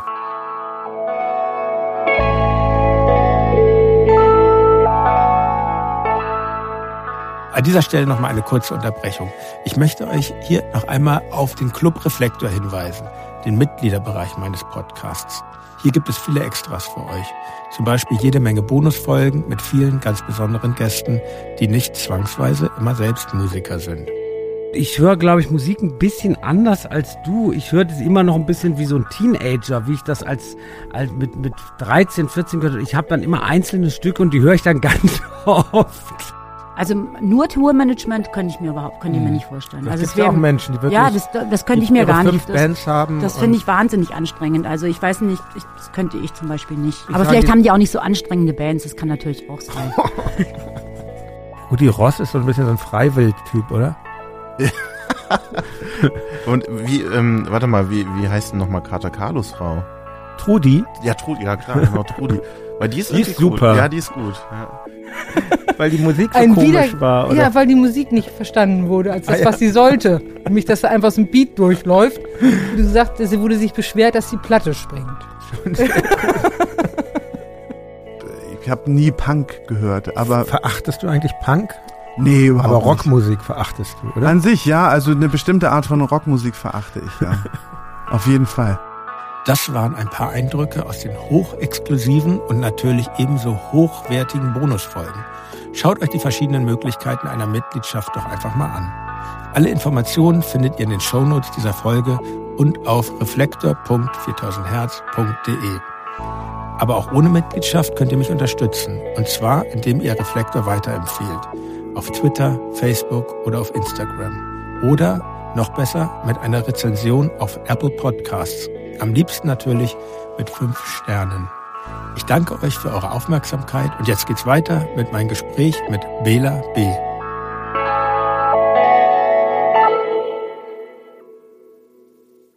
Eure Karriere lief ja gut an, aber ich glaube, so 86 und 87 waren dann nicht so ganz so einfache Jahre für euch. Einerseits trenntet ihr euch von Sani und mhm. andererseits ähm, wurde dann euer drittes Album auch gleich ähm, indiziert. indiziert wegen mhm. des Songs Geschwisterliebe und gleich dazu ähm, widerfuhr dieses Schicksal auch eurem ersten Album, wegen Claudia hat einen Schäferhund mhm. und dem Schlaflied, heute so ein bisschen, heute immer Schlaflied. Ja, echt, ja, ja. Hat euch das damals eigentlich wirkliche Probleme bereitet oder war mhm. das eher Werbung? Nee, nee, das hat, ja, teils, teils. Also zum einen, klar, es lief gut an. In der Öffentlichkeit waren wir Popstars, Rockstars, weil wir halt Poster hatten in der Bravo und Berichte, aber unser erstes Album hat 20.000 Stück verkauft. Das war natürlich immens viel für eine Indie-Band, aber bei mhm. einem Major hat das jetzt... Äh, Reicht es nicht eigentlich so, ne? Oder? Jein, weil unsere ja. erste Platte ja nichts gekostet hat. Okay, waren wir dann, also das haben wir dann festgestellt, als wir, das ist nicht die ganze Wahrheit, unser letztes Studioalbum gemacht haben bei der CBS, da haben die erst gemerkt bei CBS, dass wir noch nie äh, im Minus waren mit keiner Platte. Das lag natürlich auch an den geringen Produktionskosten mhm. und das war uns tatsächlich bewusst. Also wir wussten, dass wir halt... Ähm, dass das ein großer Pluspunkt ist, damit wir äh, die Plattenfirma auch bei, äh, bei Laune halten, dass wir sehr geringe Produktionskosten haben und ähm, haben können.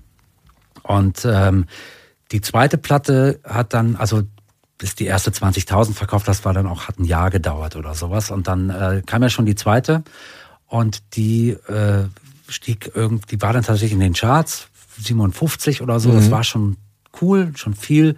Und die hat dann äh, im, innerhalb eines Jahres, glaube ich, um die 40.000 oder sowas Platten verkauft, was für uns wahnsinnig viel war damals. Heute denkst du, boah, ist so krass viel, ne? Ja, aber, heute wieder, aber, ja.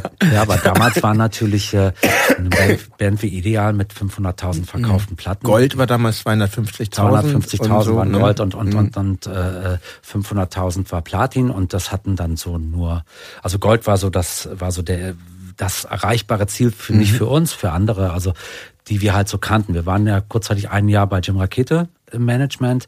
Da hatten wir dann Berührungen mit Spliff und mit so Leuten, die wussten. Ja auch bis zu eurer ersten Auflösung sind eigentlich alle Plattencover fotografiert, oder? Genau, mhm. genau, weil der, der, äh, der kam zu uns über sein, über sein Büro. Da waren mhm. Frauen, äh, haben Frauen gearbeitet, die, äh, die uns mochten und die uns irgendwie cool fanden. Und gar nicht wegen der Bravo, sondern die haben, der eine oder andere hat mal ein Konzert gesehen, hat sie eine Freundin mitgenommen und ähm, der hatte so ein ganz junges Team, das überwiegend weiblich war und die waren alle mal beim Märzkonzert und fanden uns toll. Und, so. und deshalb haben die halt, äh, und dann hat er gesagt, gut, kümmere mich mal drum. Und er hat dann so ein paar hintenrum so ein paar Fäden gezogen. Ihm mhm. sind wir auch den CBS-Vertrag haben wir auch zu verdanken, weil mhm. er hat dem, dem Chef dann äh, persönlich angerufen und der war für die da draußen, die es nicht wissen, war Jim Raketa war der Manager von Nena, Nina Hagen und Spliff. Also drei äh, Platin-Acts, äh, Gold- und Platin-Acts. Äh, der war einfach, also sein Wort hatte Gewicht zu dem Zeitpunkt damals. Und er hat das Management auch nur übernommen, weil wir uns von unserer Managerin Claudia Karloff getrennt hatten, aus persönlichen Gründen. Und ähm, die jetzt Goldemeyer managt, den wir gerade da, damals geradezu abgöttisch gehasst haben. also auch mit so einer großen Liebe.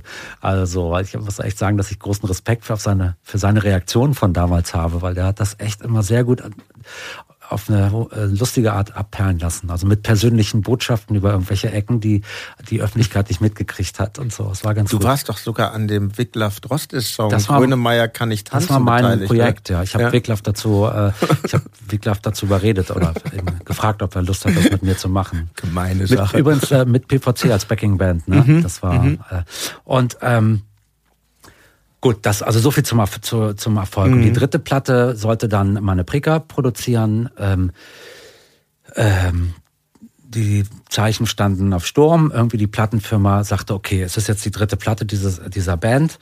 Das ging ja ganz gut los. Jetzt gucken wir mal. Und dann kam ähm, ein Chef A&R zu einem gemeinsamen Meeting und brachte abgelegte Demos von Trio mit, die wir spielen sollten. Und das, war, und das waren, ich meine, das kennt jede Band, das hat, jeder hat irgendwie so Songs, die die für die Schublade geschrieben sind. Die sind aber, und auch das war nichts. Ja. Die haben sich halt gedacht, wir hatten tatsächlich mal, mal äh, den Dings kennengelernt, den Remmler, total guter Typ, der hatte uns mhm. auch voll auf dem Schirm und ähm, sehr, also sehr erhabener Typ, der über allem so stand. Mhm. Ne? Und äh, der dann auch meinte, er würde uns nicht managen, weil er der Meinung, äh, nicht, nicht produzieren wollen. Wir hatten mhm. uns mal überlegt, ob er das machen könnte. Und er meinte halt, ihr seid, er sagte zu uns, dass ihr seid eine Band, die sich selbst produzieren muss. Was dann erst Jahrzehnte später. ist ja ein Kompliment. Ja, was wir auch Jahrzehnte später erst gemacht haben, mhm. außer unsere erste Platte, die haben mhm. wir ja selbst produziert.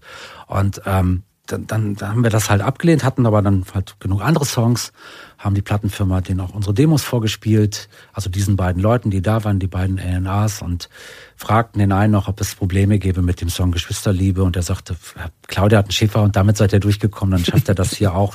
Das ist ja eher noch so ein bisschen euer Markenzeichen, kein Problem. Ja, sollte, er sollte sich irren. das ging dann relativ schnell.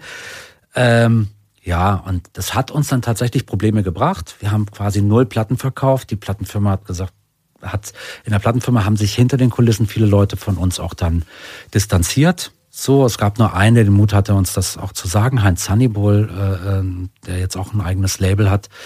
Ähm, ganz äh, fand ich gut. Also ich fand natürlich auf der einen Seite ihn Spießer, mhm. auf der anderen Seite fand ich das gut, dass er mir das gesagt hatte weil er hat Töchter halt. Wir müssen auch mal dazu sagen, dass wir natürlich, äh, ich will mich doch gar nicht entschuldigen, aber dass wir natürlich diese Seite äh, gar nicht gesehen haben. Da machen wir ein Lied über Inzest und über die, äh, es ist ja noch so ein bisschen offen, ob das Mädchen, die Schwester jetzt freiwillig mit ihrem Bruder ins Bett geht oder äh, nicht. Das haben wir, je nach Hassgrad haben dann mhm. Leute das anders interpretiert. Wir selber haben ja, für uns war das ja auch rein vom Texten her ein technischer Aspekt. Ne? Also dass sich immer alles auf, auf äh, Flachlegen reimt. Da, so funktionieren viele Texte auch heute noch. Also ja. deshalb, äh, äh, dass dann auch so Themen in, in einem Song halt dem untergeordnet werden, dass wir halt auch eine abgefahrene Reimstruktur haben oder mhm. sowas, weil, mhm. weil das Texten und äh, natürlich auch ähm, Bestandteil der Musik ist. Also nicht nur einfach, dass wir eine Botschaft äh, begleiten, dass die Musik der Soundtrack zu der Botschaft ist unseres, sondern dass wir das, äh, äh, dass das auch ähm, äh, wie ein Instrument gehandhabt Diese Verzahnung der ja, beiden die, das, Elemente. Das kommt wahrscheinlich vermutlich von unserer Vorliebe für Doo-Wop und für diese, mhm. wo sowas halt tatsächlich, äh, vielleicht das bekannteste Beispiel Bebopelula oder sowas, mhm, mhm, wo sowas halt üblich... Ah ja, das macht das sehr anschaulich deutlich. Ja, genau, ja. wo das so wo das so üblich ist, dass du mhm. halt, also dass ein Text eigentlich als Ramalame Ding Dong und so, dass so mhm. Lieder halt, äh, äh, dass, dass, dass die Sprache, das Textliche halt äh, den, mit, auch als Musikinstrument gesehen mhm. wird. Und so haben wir das natürlich gesehen. ähm, das wurde relativ schnell indiziert. Ich fand's super. Ja. Ich gebe es jetzt zu. Ich fand's, fand diese Anti, diese Front gegen uns genau richtig. Und ich glaube, mhm. rückblickend betrachtet war es genau der richtige Zeitpunkt, dass uns sowas passiert ist, weil äh, wären wir damit durchgekommen und ähm, hätten weiß ich nicht, es äh, hat uns ja dann äh, zwei Jahre später zu so Helden werden lassen. Und gerade in unser Image in Ostdeutschland, wo, man, wo die ja äh, wirklich nur Bits and Pieces und meistens Bravo-Berichte über mhm. uns ähm, ähm, äh, bekamen, irgendwie so hat uns das einen Heldenstatus eingebracht. Die Bravo ist darauf eingesprungen, hat voll unsere Seite äh, äh, ergriffen. Die haben dann auch gleich gerochen, dass das natürlich Auflage macht, sowas. Ja, und ja. Äh, Nichtsdestotrotz haben wir kaum Platten verkauft und es war tatsächlich so, dass das hoffnungsvolle Album, was auch sehr ambitioniert war, so, äh, wir, Farin hat mit die besten Songs geschrieben, äh, sowas hatte er vorher noch gar nicht. So, mhm. er hatte sich eine, eine 16-Spur-Maschine gekauft und hatte da richtig krass, krasse Demos gemacht vorher. Und ähm, ähm, ja, es war schon enttäuschend. Für ihn, glaube ich, mehr als für mich, weil ich habe das genossen. Ne? Mhm. Wir haben da eine Tour gespielt, Konzerte wurden uns abgesagt, verboten. Es gab äh, Infostände, es haben Frauengruppen gemeinsam mit äh, Politikgruppen, die Grünen und die CSU haben in, in mehreren Städten gemeinsam Infostände gegen uns äh, veranstaltet. Es gab Demonstrationen gegen uns zwei, dreimal ähm, so dass wir, äh, ich fand das, ich habe da so ein bisschen gesehen, oh, guck mal, jetzt haben wir unseren Sex Pistols Moment, ne? So, das fand ich, gefiel mir. Ist das ja, natürlich. Auch, da kann ja nur niemand mehr sagen, irgendwie, das sind die Kommerzschweine. So, das ist ja eigentlich. Richtig. Also es war tatsächlich. Dieser Makel ist damit behoben. Dachte ich, ja, ist aber nicht. Also ja. weil, weil es hat wirklich nur äh, nur eine kurze Zeit gedauert, mhm. da wurde uns das als gewollt und geplant mhm. okay. äh, untergejubelt. Und als hat, kalkuliert. Als, kalk als mhm. kalkulierten Tabubruch und mhm. sowas. Was es nicht war. Wir mhm. wussten nicht, was eine Indizierung ist, wir wussten nicht, was das, dass das möglich ist. Mhm. Ich kannte, äh, äh, ich kannte das nur von Filmen halt, die Bundesprüfstelle, respektive die äh, äh, äh diese Altersempfehlungen. Und ähm, ja, es gab dann Fernseh Berichte, die Sendung Report aus München, die haben dann Schüler, äh, so Fake-mäßig, dann 15-, 16-Jährige in äh, in, in den Plattenläden geschickt und dass die Ärzte von uns kaufen. Die haben dann auch Platten gekauft von uns, allerdings Platten, die nicht indiziert waren. Das war alles ein konnten wir natürlich, wir haben das dann nur gesehen im Fernsehen, es wurde nicht widersprochen, das war alles schon äh, eine ziemliche Hatzler von uns. Das hat uns schon sehr, ja. Und ihr habt ja doch vielleicht auch gar nicht irgendwie jetzt bewusst provokativ, aber aber so diese Grenzüberschreitung zum Beispiel, es gab einen Auftritt im Alabama, genau, das kam Alabama in diese Fernsehsendung, Zeit rein. Das hat, das hat wo das noch fast eine, zum Überlaufen eine gebracht, genau. Ansage mit einer gewissen Häme äh, gegen Uwe, den Uwe Barschel. Gegen Uwe Barschel genau. ähm, enthalten war. Ähm, und wenn ich mir jetzt den letzten Song eures aktuellen Albums anhöre, Our Bass Player Hates the Song, mhm. was ja wirklich stimmt, ja. glaube ich. Ähm, Der Text, ähm, ja. Also die. Ähm, und, äh, und das vergleiche mit diesen alten provokativen Nummern und, ja, ja. und Verhaltensweisen, ähm, jetzt Claudia hat einen Schäferhund, Geschwisterliebe oder auch später Elke, mhm. ähm, dann denke ich, äh, da seid ihr einen ganz schön weiten Weg gegangen jetzt. Das und, ist richtig. Ähm, und wie stehst du denn, wie, wie siehst du heute diese früheren Grenzüberschreitungen? Ähm, ich hatte, möchtest ich hatte, du manches auch gern ungeschehen machen? Das ist eine lustige, das ist lustig, dass wir jetzt heute diesen äh, Podcast machen. Ich hatte gestern äh, auch ein Podcast-Interview mit Luisa Neubauer von Fridays for Future, mhm. die aus einer anderen Sichtweise mich mhm. was Ähnliches gefragt hatte oder wo wir bei einem ähnlichen Thema waren. Ähm, was wart ihr damals für Typen? Wir haben eine Platte rausgebracht, die hieß Nach uns die Sündflut, was ziemlich gut auf einen Punkt bracht, brachte, wie unser fatalistisches Verhalten damals äh, äh, letztendlich äh, war oder unsere fatalistische Weltsicht.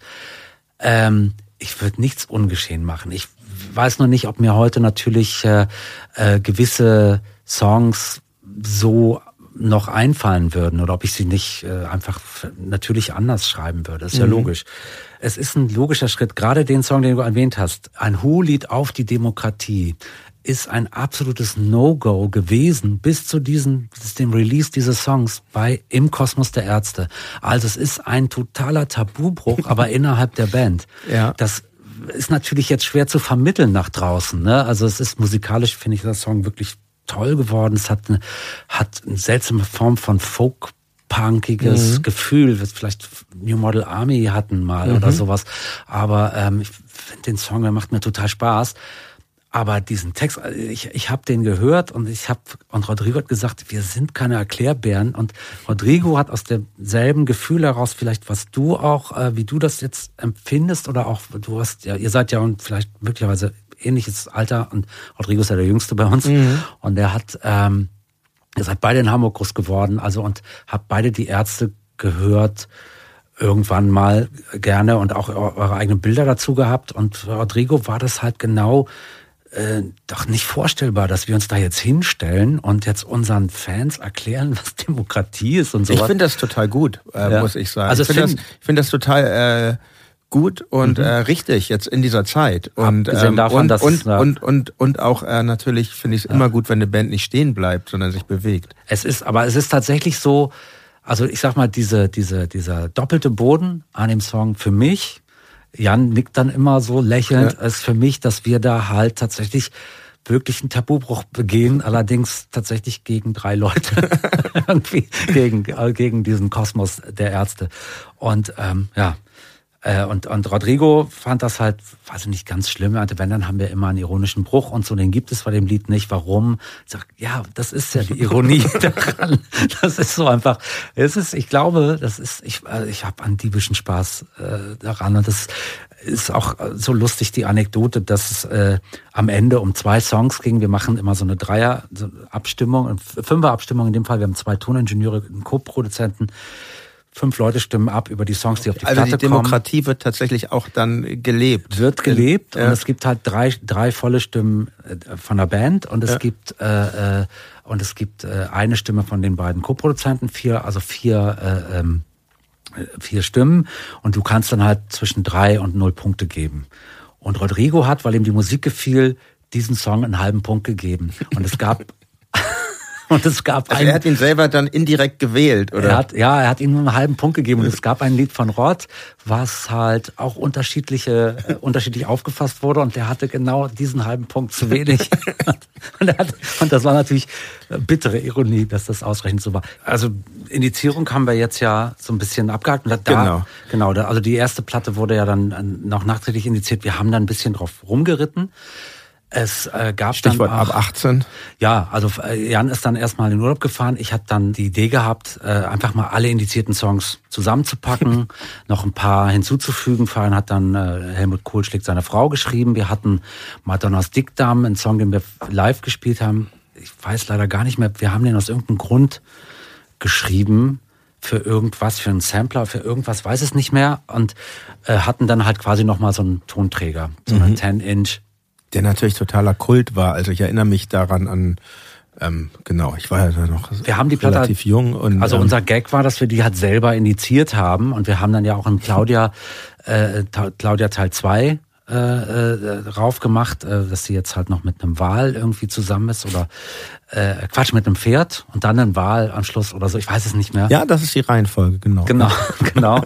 Und äh, äh, und äh, ähm, es gibt tatsächlich, den haben wir dann es, es gibt noch einen Song, irgendwie, dass Claudia dann irgendwann ähm, wieder zum Menschen zurückkommt. Der wurde auch, Claudia Teil 3, der wurde auch, glaube ich, mal so ausformuliert, aber ich glaube noch nicht mal, noch nicht mal live gespielt. Das war dann doch zu viel. Irgendwann, mhm. vermute ich. Äh, da habe ich jetzt gar nicht mehr, es spielte keine große Rolle für uns mehr. Dann irgendwann war es zu viel. Ähm, die ab 18 sollte dann so ein bisschen die das, das, das Ärzte typisch so das, das ironische Krönchen aufsetzen. Die Platte mhm. wurde von uns aus äh, äh, indiziert. Wir haben das alles genauso steht dann da drauf. Diese Platte ist nur an Personen äh, ab 18 äh, veränderten Lebensjahren irgendwie und so weiter. Und äh, die wurde trotzdem indiziert. Das fanden wir dann natürlich auch witzig, so dass, dass das jetzt auch noch auf dem Index kam. Dann hatten wir ja. halt als wir Rock aus dem Alabama gespielt haben, da kamen ja dann so, ich glaube, sieben, acht Polizisten backstage mit ziemlichen, ziemlicher äh, physischer Aggression mhm. auch so auf uns zu, legten uns eine Liste hin von Songs, die nicht zu spielen, die wir nicht spielen durften. Unter anderem Helmut Kohl schlägt seine Frau, das war in ähm, Bayern, muss man dazu Das war in sagen. Bayern und, und ja. der Song war nicht auf dem Index. Das haben wir mhm. auch angemerkt und dann hieß es nur Anweisung vom Innenministerium, was immer das, was immer das bedeutet. Ein merkwürdiges Demokratieverständnis. Ja, wir dort, haben ne? dann, also wir haben dann natürlich den Song gespielt, haben den aber ja. Helmut K. genannt und haben vorher eine lange Ansage gemacht, dass damit auf gar keinen Fall der amtierende Bundeskanzler gemeint ist und so, haben dann auch die Leute den Leuten haben gesagt, es sind jetzt hier Polizisten im Raum, die haben wir dann noch durchbeleidigt über ihr Äußeres. Besonders Jan hat eine ganz große Abneigung gehabt gegen äh, äh Gesichtsbehaarung, also Bärte. und viele von den Polizisten hatten Oberlippenbärte und hat dann da sich also auch sehr ätzend geäußert zu dem Thema. Und ähm, so dass die halt eh schon wütend waren. Die waren im Konzert, um sich Notizen zu machen. Und ähm, ähm, dann äh, äh, haben wir den Song, dann, dann haben wir den Leuten und haben gesagt, die sind ja hier, weil Lieder von uns auf dem Index sind und deshalb dürft ihr die auf gar keinen Fall mitsingen und haben dann das so oft gesagt, dass dann natürlich irgendwie das ganze Publikum mitgesungen hat. Daraufhin gab es dann, also wir waren noch gar nicht von der Bühne, da kamen die dann schon backstage und haben gesagt, hier ähm, Personalien aufnehmen, alle mussten ihre Ausweise rausholen und wurden dann direkt, äh, wurde dann direkt so wie wie eine Anzeige, aber mhm. ist dann letztendlich nicht viel draus geworden. Also es gab, äh, das hatten wir auch noch mal bei einem anderen Konzert, wo auch da war aber nur eine einzelne Polizistin mit einem Kollegen backstage, eine ältere Frau, und die hat er dann danach äh, so durchbeleidigt von der Bühne runter, dass die dann wutentbrannt nach dem Konzert backstage kam, weiß ich noch, und auch eine Anzeige aufgenommen hat, aber es ist nie was draus geworden. Lustig zu erwähnen ist, weil äh, von dem Konzert, Jan Böhmermann hat das neulich mal äh, online gestellt, dass das ja jetzt auch Jubiläum hatte, mhm. irgendwann dieses Konzert.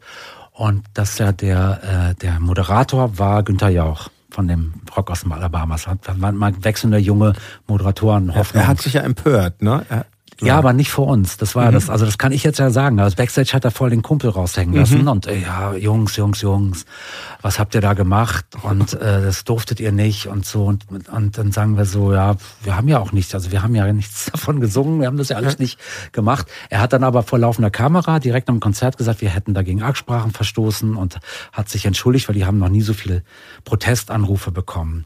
Ausschlaggebend war natürlich meine Ansage über Uwe Barschel, der einen Tag vorher oder ein, zwei Tage vorher tot in seiner Badewanne in einem äh, Schweizer Hotel gefunden wurde. Ähm, und das war so, ja, so Punkrock, Kinderkram.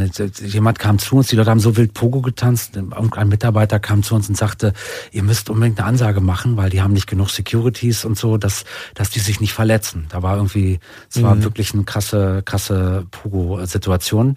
Und äh, da habe ich dann halt äh, gesagt, wortwörtlich, wir machen Massaker in München, aber, aber wenn ihr jetzt alle sterbt, dann haben wir keine Fans mehr. Also äh, äh wir, wir wissen ja, wie böse wir sind. Uwe Barschel gestern haben wir auch erschossen. Also wir wussten ja noch nicht mal, was der ja. Todes, äh, die Todesursache war. Und, und das war das, das war wirklich dann, das hat dann fast zum Überlaufen gebracht. Würdest du heute noch so eine, so eine Art, so eine Art von Humor frönen? Nee, also ich würde, würd, das, das kann ich mir nicht vorstellen, dass ich dann, äh, ähm, äh, dass ich das so platt raushaue. Mhm. Also das aber tatsächlich, ähm, ähm, also das ist ich weiß nicht, ob das vergleichbar ist, aber es ist schon so, dass ich halt, dass wir in Österreich gespielt haben, als äh, als das Ibiza-Video aufgetaucht ist und dass ich mir halt äh, ein Ibiza-T-Shirt gekauft habe auf der Tankstelle und das dann auf der Bühne am Festival getragen habe und dass dass ich da schon auch relativ platte platte Witze gemacht habe. Das ist dann also das Steilvorlage, das war einfach super. Die Österreicher haben sich auch sehr gefreut irgendwie darüber. Das kann, das kommt schon vor. Das war ja auch ja. ganz herrlich, das ja. Ibiza-Video, muss man ja, wirklich sagen. Großartig, großartig. Ähm, genau. Ich, ähm, ihr habt dann aber 1988 erschienen euer letztes reguläres Album vor der zeitweiligen ähm, Auflösung mit mhm. dem Titel Das nicht die ganze Wahrheit. Ähm, das ist eigentlich ein Album, was ich finde, weniger provokative Elemente mhm. hat. Und äh, Lieder aus deiner Feder sind Baby, ich tu's, Wilde Welt, genau. Siegerin, Popstar. Ich, ich finde, so spätestens bei diesem Album hast du wirklich so zu deinem Stil gefunden, den es eigentlich so ein bisschen bis ja. heute äh, gibt. Ich weiß, vielfältig, was du machst, aber so mhm. den, den Kern, sage ich mal so. Also und das war, ja natürlich, ich habe da ein bisschen so selbstreflektierend und so groß war meine Welt nicht. Das mhm. merkt man an dem Album vielleicht am besten.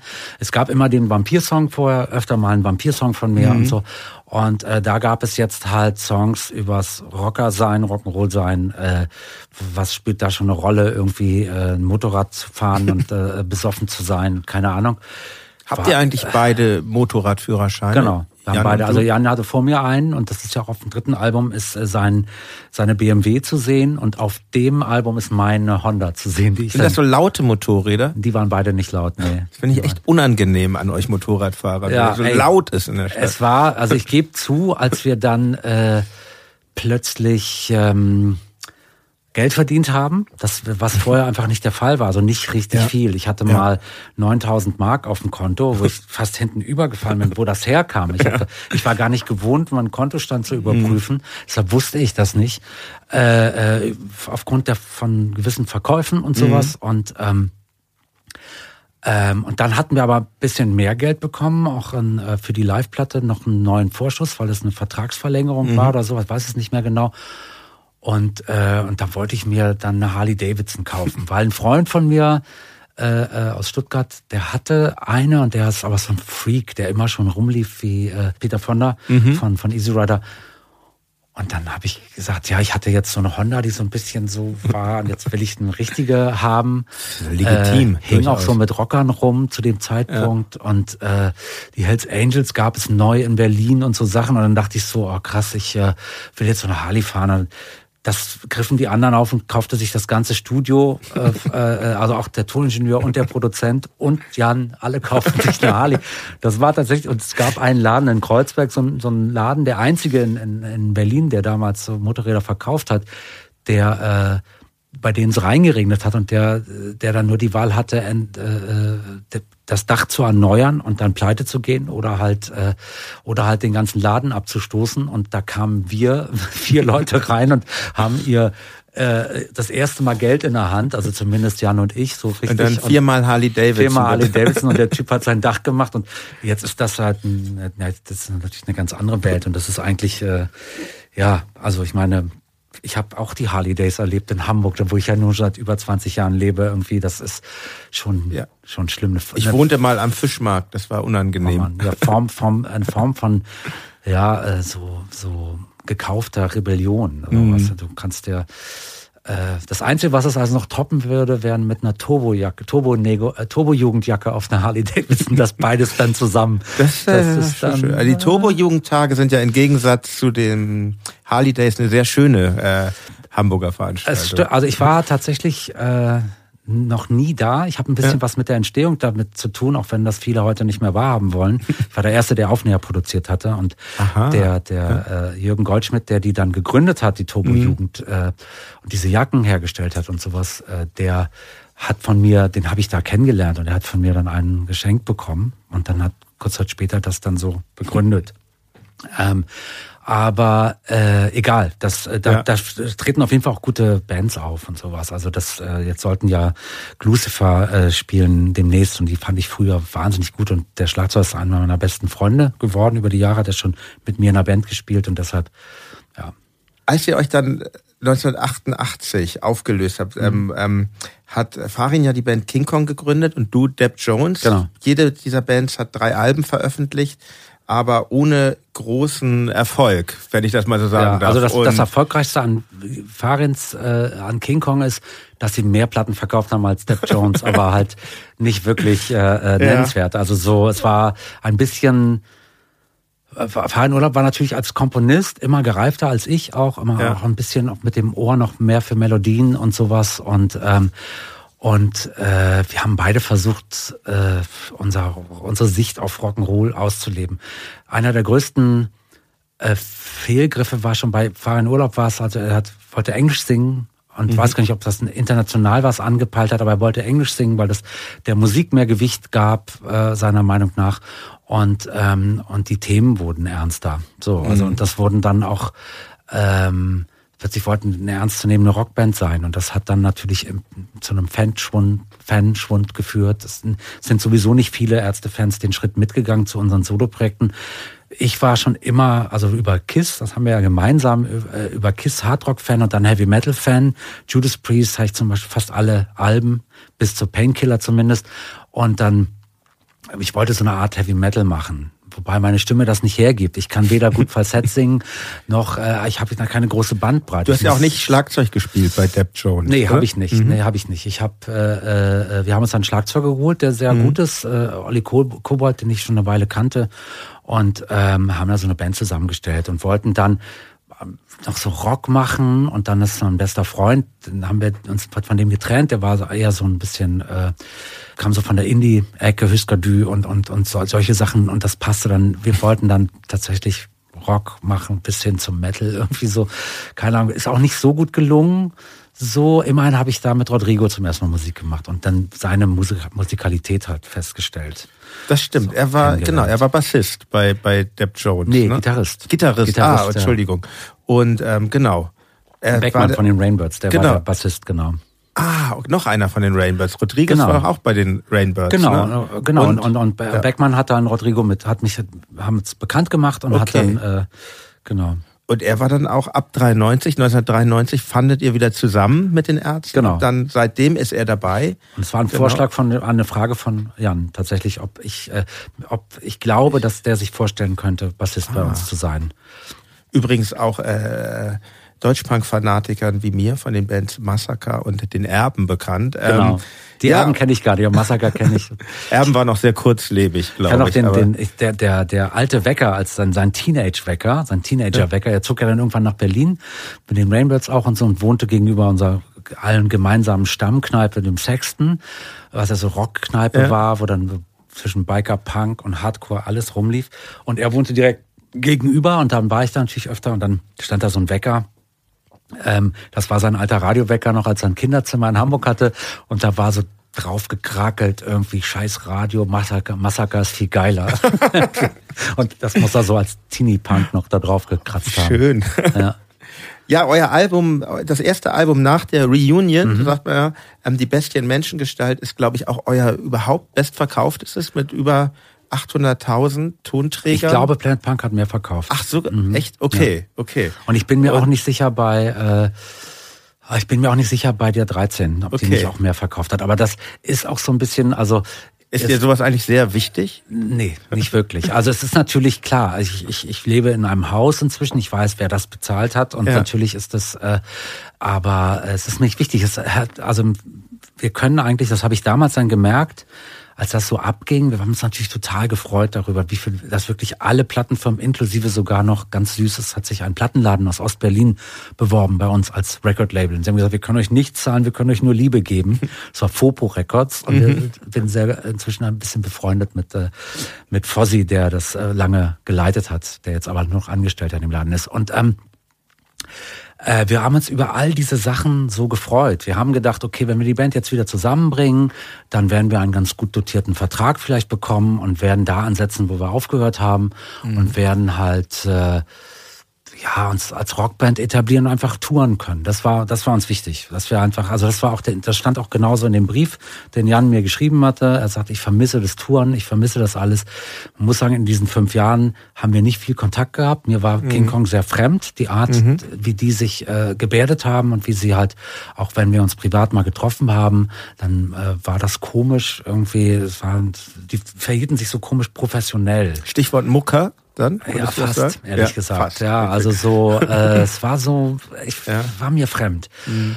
Ja, und hat dann äh, mit diesem Brief, total ehrlichen Brief, den habe ich auch noch geschrieben, dass er dass das jetzt alles, äh, dass ihm das einfach fehlt, das Live-Spielen und dass wir doch zumindest versuchen könnten, ob da noch was ist, so mhm. zwischen uns beiden, wie seiner Ex-Frau oder so, keine Ahnung. Aber dann habe ich äh, äh, abgelehnt. Ich hatte ja irgendwann mal im Interview geschworen, dass es die Ärzte nie wieder geben würde. Es war mit wirklich aus tiefstem Herzen gesagt, es gibt also Reunion ist total ätzend. Das, eine Reunion ist immer unglaubwürdig wie viele Bands kennt man, die sich reuniert ja, es hat haben? sehr oft etwas Fades. Es aber, ist aber einfach nur ein Aufkochen des, der alten Erfolge. aber ja. bei euch war es das nicht. Ich glaube auch, nee. es hat, vielleicht hat es auch wirklich ganz viel, äh, ich meine, erstmal glaube ich, für die Zuhörerinnen und Zuhörer hörten die Ärzte, glaube ich, nicht auf zu existieren. Ich glaube, ihr habt gut Platten verkauft in der Zeit, in der es euch nicht in, gab. Nach, es gab und, ja 89 die Wiedervereinigung und da haben wir 70.000 Platten verkauft in, in, ja. in der Zeit.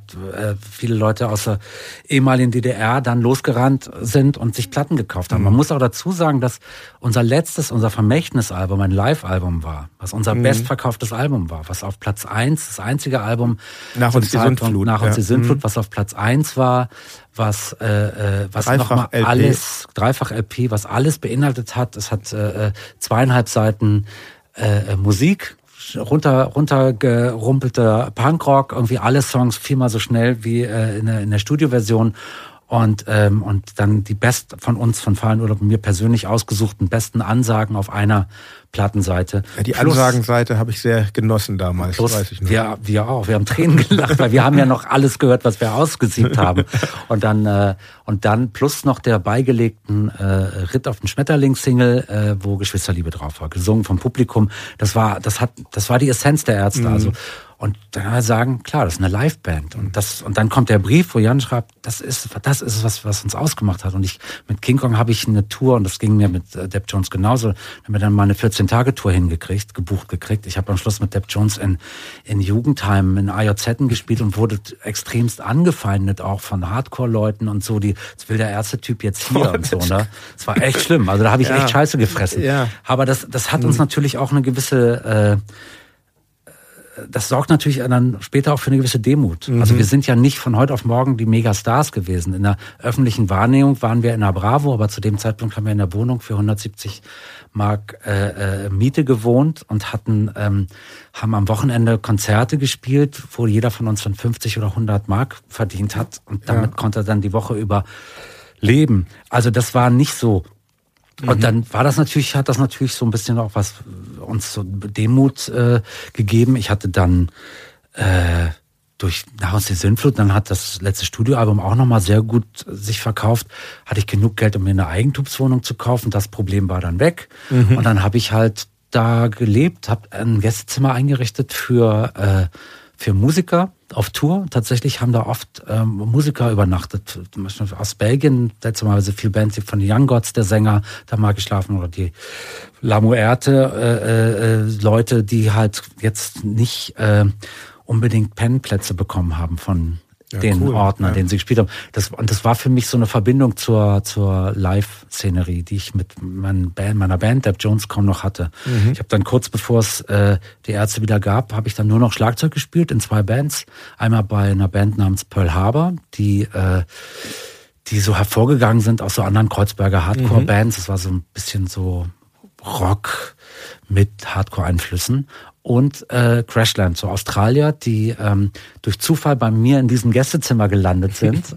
die hatten tatsächlich, äh, Freundin hatte von diesem Gästezimmer gehört, das ich da hatte äh, für Musiker. Und dann hatte, äh, haben dann äh, die Sängerin und ihr Freund, der Keyboarder, haben dann da gewohnt eigentlich für, äh, sollte nur eine Woche sein, hat dann, waren dann mal drei Monate. Gefährlich, wenn man so ein Gästezimmer hat. War gefährlich, ja, ja, stimmt. Die waren dann drei Monate da und Ash, Ash Wednesday hieß sie witzigerweise übrigens auch und vielleicht kennt der eine oder andere ihn. Ash Wednesday war bis, äh, bis er vor einiger Zeit ziemlich schlimm erkrankt ist am MS, äh, war der Keyboarder bei den Einschätzen Neubauten zwischendurch mhm. äh, später.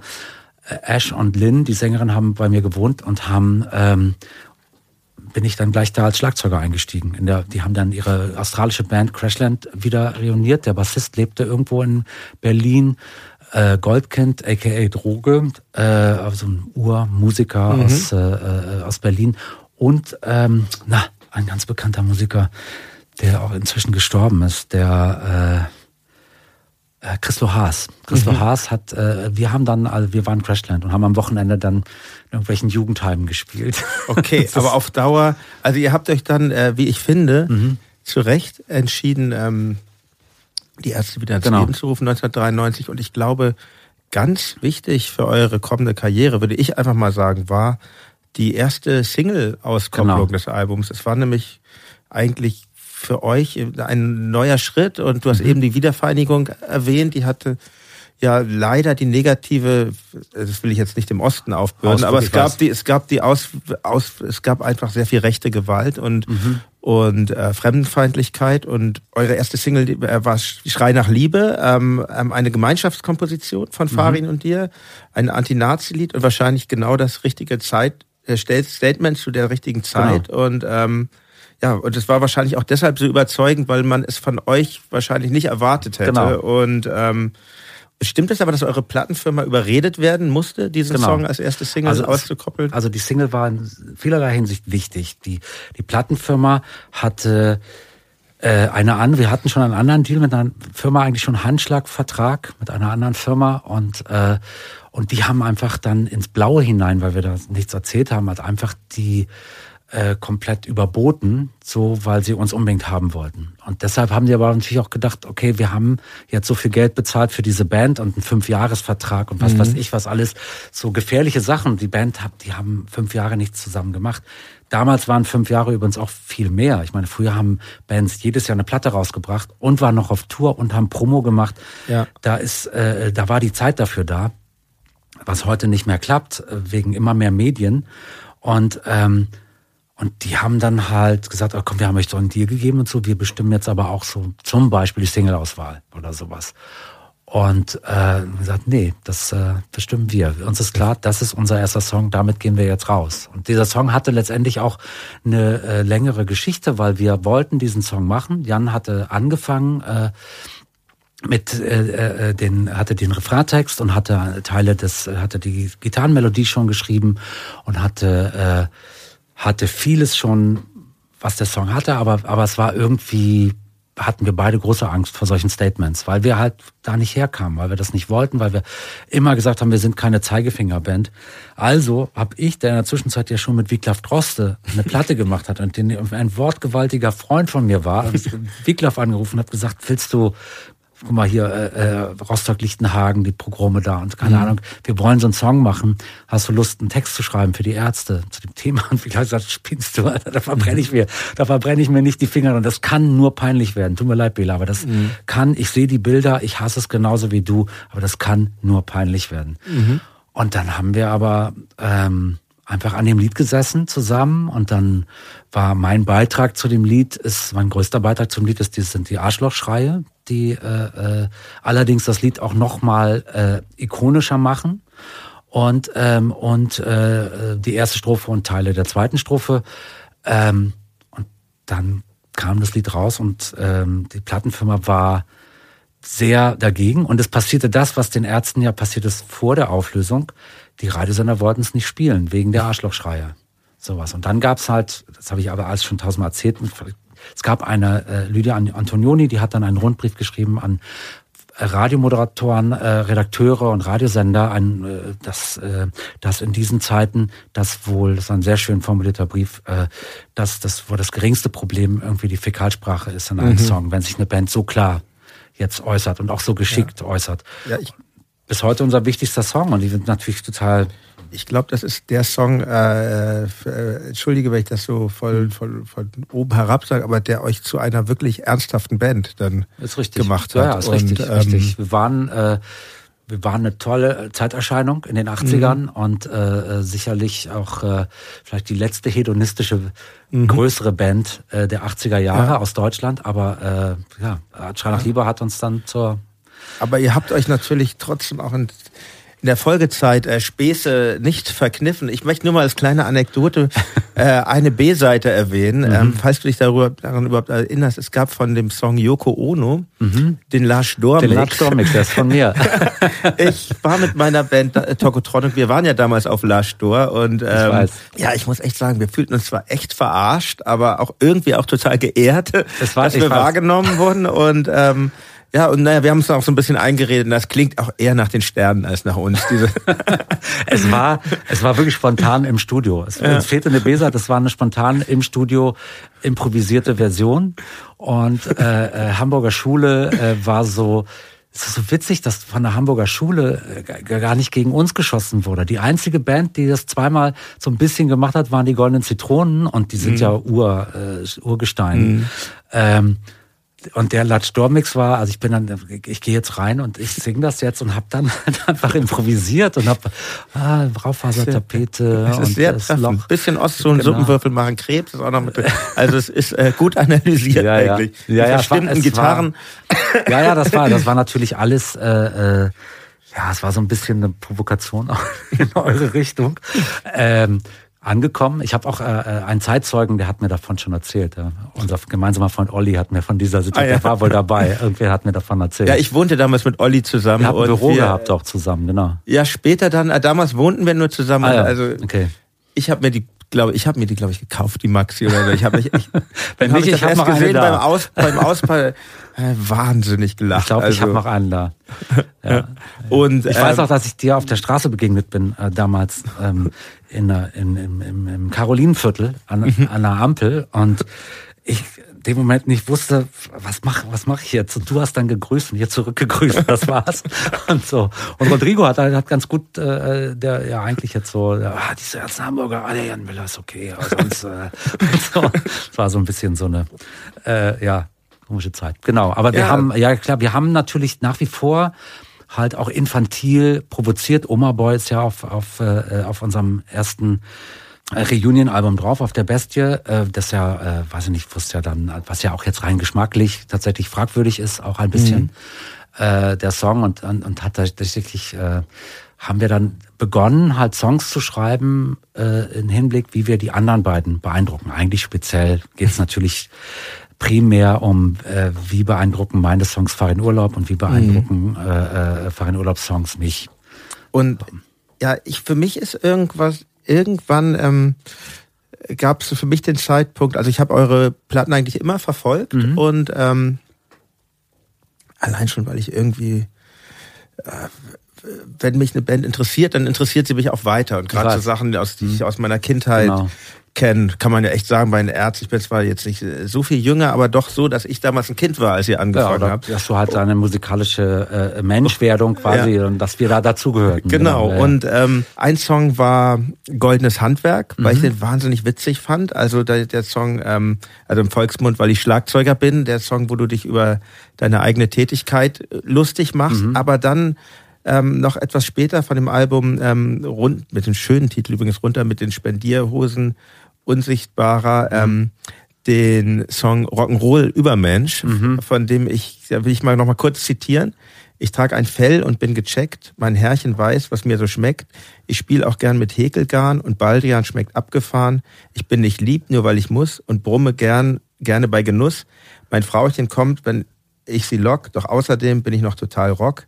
Ich bin der Rock'n'Roll-Überkater, bin der Rock'n'Roll-Übervater, bin der Rock'n'Roll-Übermensch. Ähm, und insbesondere in dem Zusammenhang mit diesem Video von Philipp Stölzel ist das, mhm. glaube ich, mhm. waren, waren für mich jetzt die Ärzte zum ersten Mal wirklich Kunst. Also ich finde das total avantgardistisch, den ja, Song, ja. und ähm, viel avantgardistischer als das, was in meinem vermeintlich so avantgardistischen Umfeld, so mhm. wir eben über Hamburger Schule sprachen, ja. vor sich ging. Also ich kam mir plötzlich was? so überholt vor und ähm, mich würde einfach mal interessieren, wie, wie kam es zu diesen Song, dieser Art von Songs? Also, also, zum einen muss man sagen, die erste Frage, die man im Zusammenhang mit den Ärzten stellt, da wir ja, äh, dass es ja eine gemeinsame Bandentscheidung mhm. ist, welche Songs aufs Album kommen und ähm, und das das spielt natürlich vielmals die Rolle, was ich auch erwähnt habe, wie dass man Songs, dass wir Songs erstmal für die anderen beiden schreiben, mhm. wenn wir alleine schreiben. Den Song habe ich mit Rodrigo zusammen gemacht. Ähm, und zwar saßen Rod und ich zusammen, um was zu schreiben. Und das funktioniert einfach nicht auf Knopfdruck, was, was ja. zu bestätigen. Äh, wir saßen einfach zusammen und ähm, was machen. Dann habe ich Musik aufgelegt. Dann habe ich, äh, äh, guck mal, hör dir das an. Ich hatte Bock auf sowas zu machen und ich Bock sowas und keine Ahnung. Und dann kam irgendwann ein Lied von einer holländischen Punkband, deren Hit äh, auf der Platte war Rock'n'Roll Übermensch auf Deutsch. Rock'n'Roll, es war so ein, haben wir noch mehr, noch andere Musik gehört und dann haben wir Mano Chao auch äh, gehört mhm. und dann meinte ich, wollen wir mal einen Song versuchen, ein bisschen weltmusikmäßig, ein bisschen in so einem Beat und und dann sagte Rodrigo, ja, es gibt ein chilenisches äh, Instrument, äh, Charanga und das natürlich dann, wenn mhm. jemand das mit Mano Chao bei uns aufnehmen kann, dann ist es Rodrigo, der sich halt wirklich mit vielen Instrumenten auskennt ja. und musikhistorisch und das könnte man machen. Er hat dann erstmal auf einer Gitarre das, das äh, äh, so vor, wir haben einen Beat entworfen und keine Ahnung. Dann fing ich an, ich hatte Katzen zu dem Zeitpunkt, äh, und fing ich an, dann die erste Strophe über eine Katze zu machen. Und fand dann, empfand das dann aber halt äh, und dann sage ich, was machen wir im Refrain? Und dann fiel Rott wieder der Song, an den wir eine Stunde vorher gehört haben. Wir nennen den Rock'n'Roll Übermensch. Und das fand ich so bescheuert, dass ich das, also, also dadaistisch im Zusammenhang, dass dann natürlich letztendlich auch das Wort Mensch im Zusammenhang mit dem Tier gar keine Rolle mehr spielt, so weißt du, weil wir ja auch Haustiere total vermenschlichen und ja. das äh, und ähm, und dann kommt natürlich die die Trash-Komponente dann mit einem Alien und was ich was dazu, ja. plus die technische Komponente, dass das, was reimt sich auf Alien und dass der originellste Reim auf der Platte, der sollte an mich gehen, dass sich auf Alien be äh, bewerkstelligen äh, äh, sich reimt. Also so, da, darum geht's natürlich auch immer. Wer hat den originellsten mhm. Reim auf der Platte? Das ist ein Wettstreit zwischen Fahrrad und mir. Und ähm, was man hinzufügen muss, ist, dass es ein blindes Verständnis zwischen Jan und mir, dass wir beide ähm, auch so eine Ader für Dadaismus sowieso haben irgendwie und das äh, einfach ähm, gerne dann, also eigentlich die Kunstform, die wir uns beide einigen können, weil wir die halt auch so schön quatschig finden ne? und weil wir mit Fantasiesprache und mit äh, äh mit Konzepten und Verunsicherung und das war irgendwas, was was, äh, was sich ja, da wurde dann zwar ein Konzept geschrieben und, und keine Ahnung was, aber war so die Kunstform, die sich am wenigsten mhm. ernst nahm. Oder vielleicht, vielleicht auch, weil was noch besser wäre, irgendwie so unabsichtlich total lustig war. Aber ich glaube, das war schon absichtlich auch. Wir haben dadaistische Gedichte teilweise äh, auswendig gelernt, mhm. äh, um die dann live auch vorzutragen, äh, so aus auch aus so einem Verunsicherungsgedanken, um die Leute, was macht denn jetzt? und äh, so Ernst Jandl äh, und sowas oder oder wie? Ja, also ich bin ja. ehrlich gesagt nicht so. Ich, äh, wie heißt da? Ich kenne Egal. Also Jandl kenne ich auch in einen, ähm, der auch diese Anagramm-Sachen gemacht mhm. hat. Ähm, Kommen jetzt auch nicht drauf. Egal, ja. egal. Auf jeden Fall. Ähm, insofern passte das alles zu dem Song. Jan, Jan ist ausge, ausgetickt. Der fand den Song wirklich überragend toll. Und, ähm, und dann haben wir, es ist auch das einzige Lied von uns, wo wir dann gerade noch rechtzeitig, weil es dann total aus der Mode kam, halt DJs äh, engagiert haben, um Remixe zu machen von mhm. dem Song. Da gibt's eine Single, eine CD-Single, glaube ich, mit sieben Remixes. Oh ja, das passt natürlich auch sehr gut zu, zu dem Lied. Ja, und das oh, ist natürlich äh, hören, ja. genau. Also ich, wenn du keine hast, ich habe äh, welche da zu Hause, dann lasse ich dir eine schicken oder schick dir eine. Ach herrlich, okay. herrlich. Also äh, ähm, was immer dir fehlt, ich habe fast alles noch da. Eine riesige Liste. nein, nein, keine Sorge.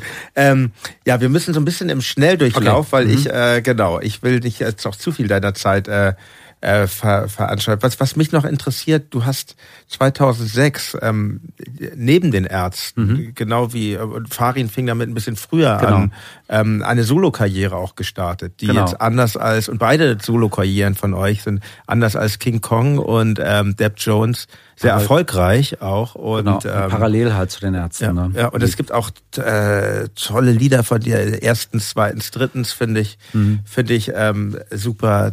Tag mit Schutzumschlag, das sehr witzige Gitarre runter, äh, wo mhm. man, wie hängt man denn die Gitarre eigentlich richtig? Ähm, wie tief war, darf sie sein?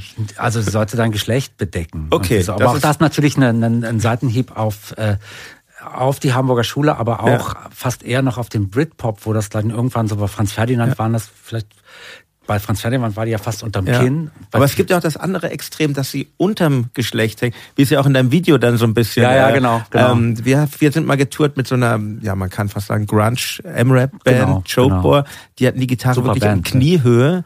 Genau. Ähm, ja, ja, die gab es. Es gab auch, sag mal, Bei Nirvana war es ja auch teilweise so bei, bei, beim Bassisten, bei ja, Chris ja, Novoselic. Also, zwei Meter zehn oder so.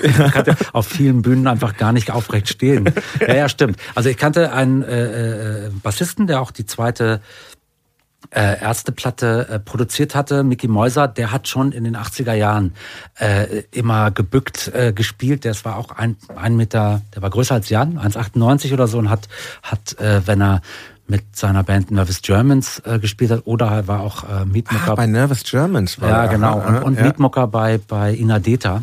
Mhm. Und da hat er dann auch, wenn er in der Hitparade mal mit Inadeta war, hat er dann irgendwie äh, auch mit dem Bass am Knie gespielt und so. Das war unbequem ist es aber. Das ist unbequem. ja, ich finde halt, das ist so ein bisschen... Äh, ich glaube, es liegt daran, dass man halt einfach, äh, sieht man vielleicht bei Pete Townsend am besten, dass man der die Gitarre auch oft hier oben hatte, aber mhm. dann irgendwann auch recht tief, weil einfach seine Windmühle nicht funktioniert hätte sonst. Und äh, ich finde, es ist also ähm, beim Spielen halt äh, den Arm zu strecken, wenn du den, den Powercord nach unten schlägst, dass du den Arm dann halt auch streckst und nicht einfach nur hier oben nur, nur dein Handgelenk. Die, die Handgelenke benutzen die Schlagzeuger und den ganzen Arm benutzt der Gitarrist gefälligst. das ist, das ist vielleicht so, also wenn du halt mit dem Plektron, mit dem Finger, mit dem Plektron unterhalb des Gitarrenkorpus landest, äh, äh, dann ist das, also gerade so knapp unterhalb des Gitarrenkorpus, dann ist die tief genug. Wenn du zu tief äh, bist, dann hast du, ist der Weg ja wieder zu lang für den, den Reverse-Schlag auf die, ja. die, Seiten von unten. Das so werden wir das jetzt festschreiben. Ähm, es ist hier jetzt höchst amtlich ich denke ja. Ich denke, ähm, ja. Aber ja, es gibt auch es gibt auch ernste Songs in deinem Solo-Övre, zum Beispiel den Song Zu Haus, den ich sehr beeindruckend mhm. finde. Ich meine, die, deine Platten werden ja eigentlich immer Country und Rockabilly mäßiger. Ich habe hab einen ganz ganz klaren Schnitt gemacht. Ja. Äh, ich habe ich habe äh, äh mit meiner Vorliebe für Twang, ähm, Twang-Musik und Garage und solche Sachen, die sind halt in meinen ersten Soloplatten halt schon enthalten halt auch. Ich mhm. habe ich hab mit äh, viel Hilfe der Plattenfirma ähm, auch Lee Hazelwood auf meine Platte bekommen und mich dann auch so mit ihm angefreundet und durfte tatsächlich die letzten zwei Jahre seines Lebens mit ihm öfter kommunizieren mhm. und ihn auch mal besuchen in Las Vegas und so. Und ähm, konnte mir da so einen, so einen Traum erfüllen. Dass die Platte sich parallel noch sehr gut verkauft hat, mit, mit einer äh, Hitsingle, mit, mit, äh, mit dem Duett mit Charlotte Roach. Erstens, zweitens, drittens, das war natürlich ein schöner Nebeneffekt und so. Das, das war auch noch die letzte Zeit, wo man teure Videos produzieren konnte. Mhm. Tatsächlich, das ging ja dann so langsam dem Ende zu, weil MTV Viva auch äh, äh, so äh, als Aktiengesellschaften irgendwann verschwanden. Und ähm, da habe ich mich dann komplett verwirklicht und nach dem zweiten Album, wo ich dann äh, zum ersten Mal alle Songs alleine geschrieben hatte, auch, ähm, auch ein bisschen im Wettstreit mit Farin und diese Platte aber auch ein bisschen weniger verkauft und auch mehr Kritik äh, mhm. einheimste, habe ich dann gesagt, oh, jetzt mache ich es komplett nochmal, erfinde mich nochmal neu und war großer Fan der Band Smoke Lightning mit Und- denen du zusammenarbeitest seit zwei Alben. seit Nicht zwei, mehr, nicht ach, mehr. Ah, nicht Das- mehr, Die okay. Sache hat sich, die Sache Okay. Mhm. ist leider vorbei. Aber ähm, ähm, wir haben äh, zwei Alben gemacht und den und äh, äh, also einen Soundtrack eigentlich für diese Hörbuchgeschichte.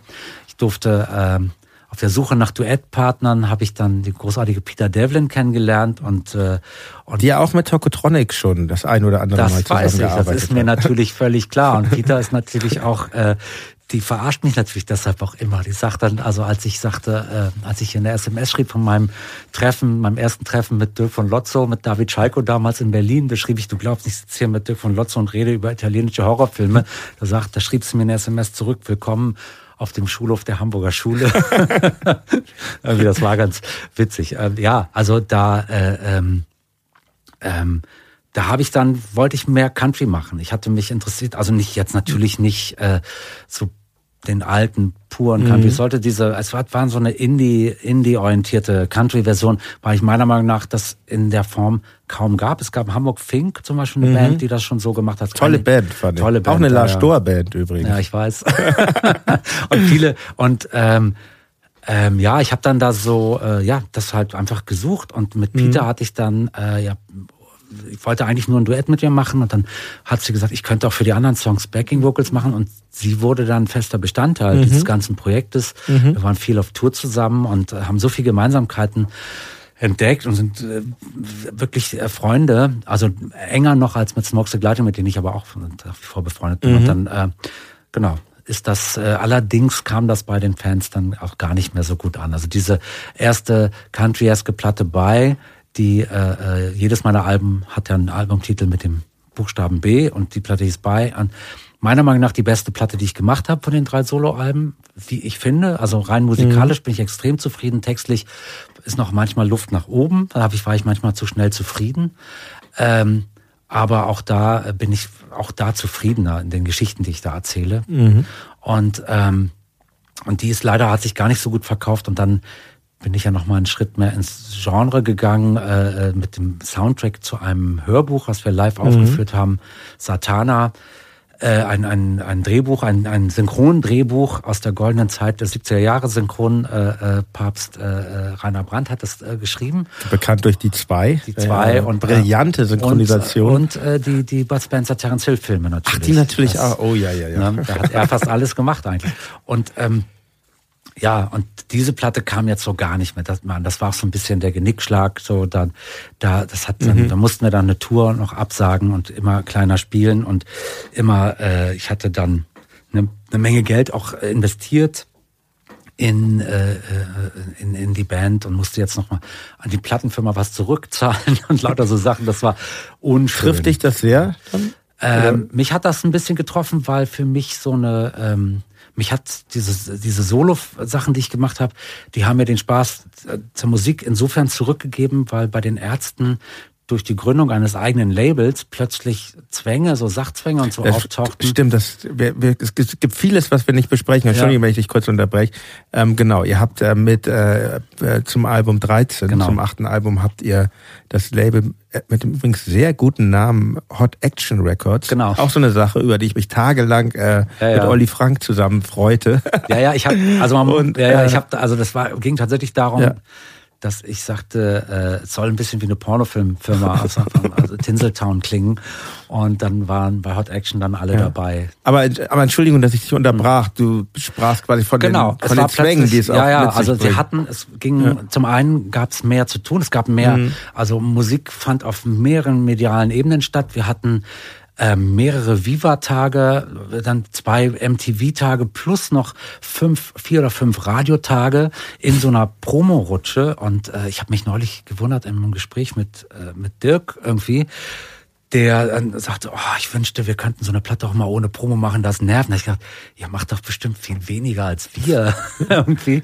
Und dann, äh, äh, also viel ausgesuchter als wir. Und dann habe ich so, ist keine Kritik, äh, dann, dann habe ich, äh, das war wirklich krass, diese ganze Arbeit plus die Verantwortung für plötzlich Angestellte und diese ganzen Sachen. Und ich dachte, ist das jetzt eigentlich alles noch Business? Oder ich war irgendwie so müde. Und dann habe ich äh, 2006 dann nach also nach äh, wir hatten dann ja auch die unsichtbaren Platte gemacht, die mir sehr gut gefällt.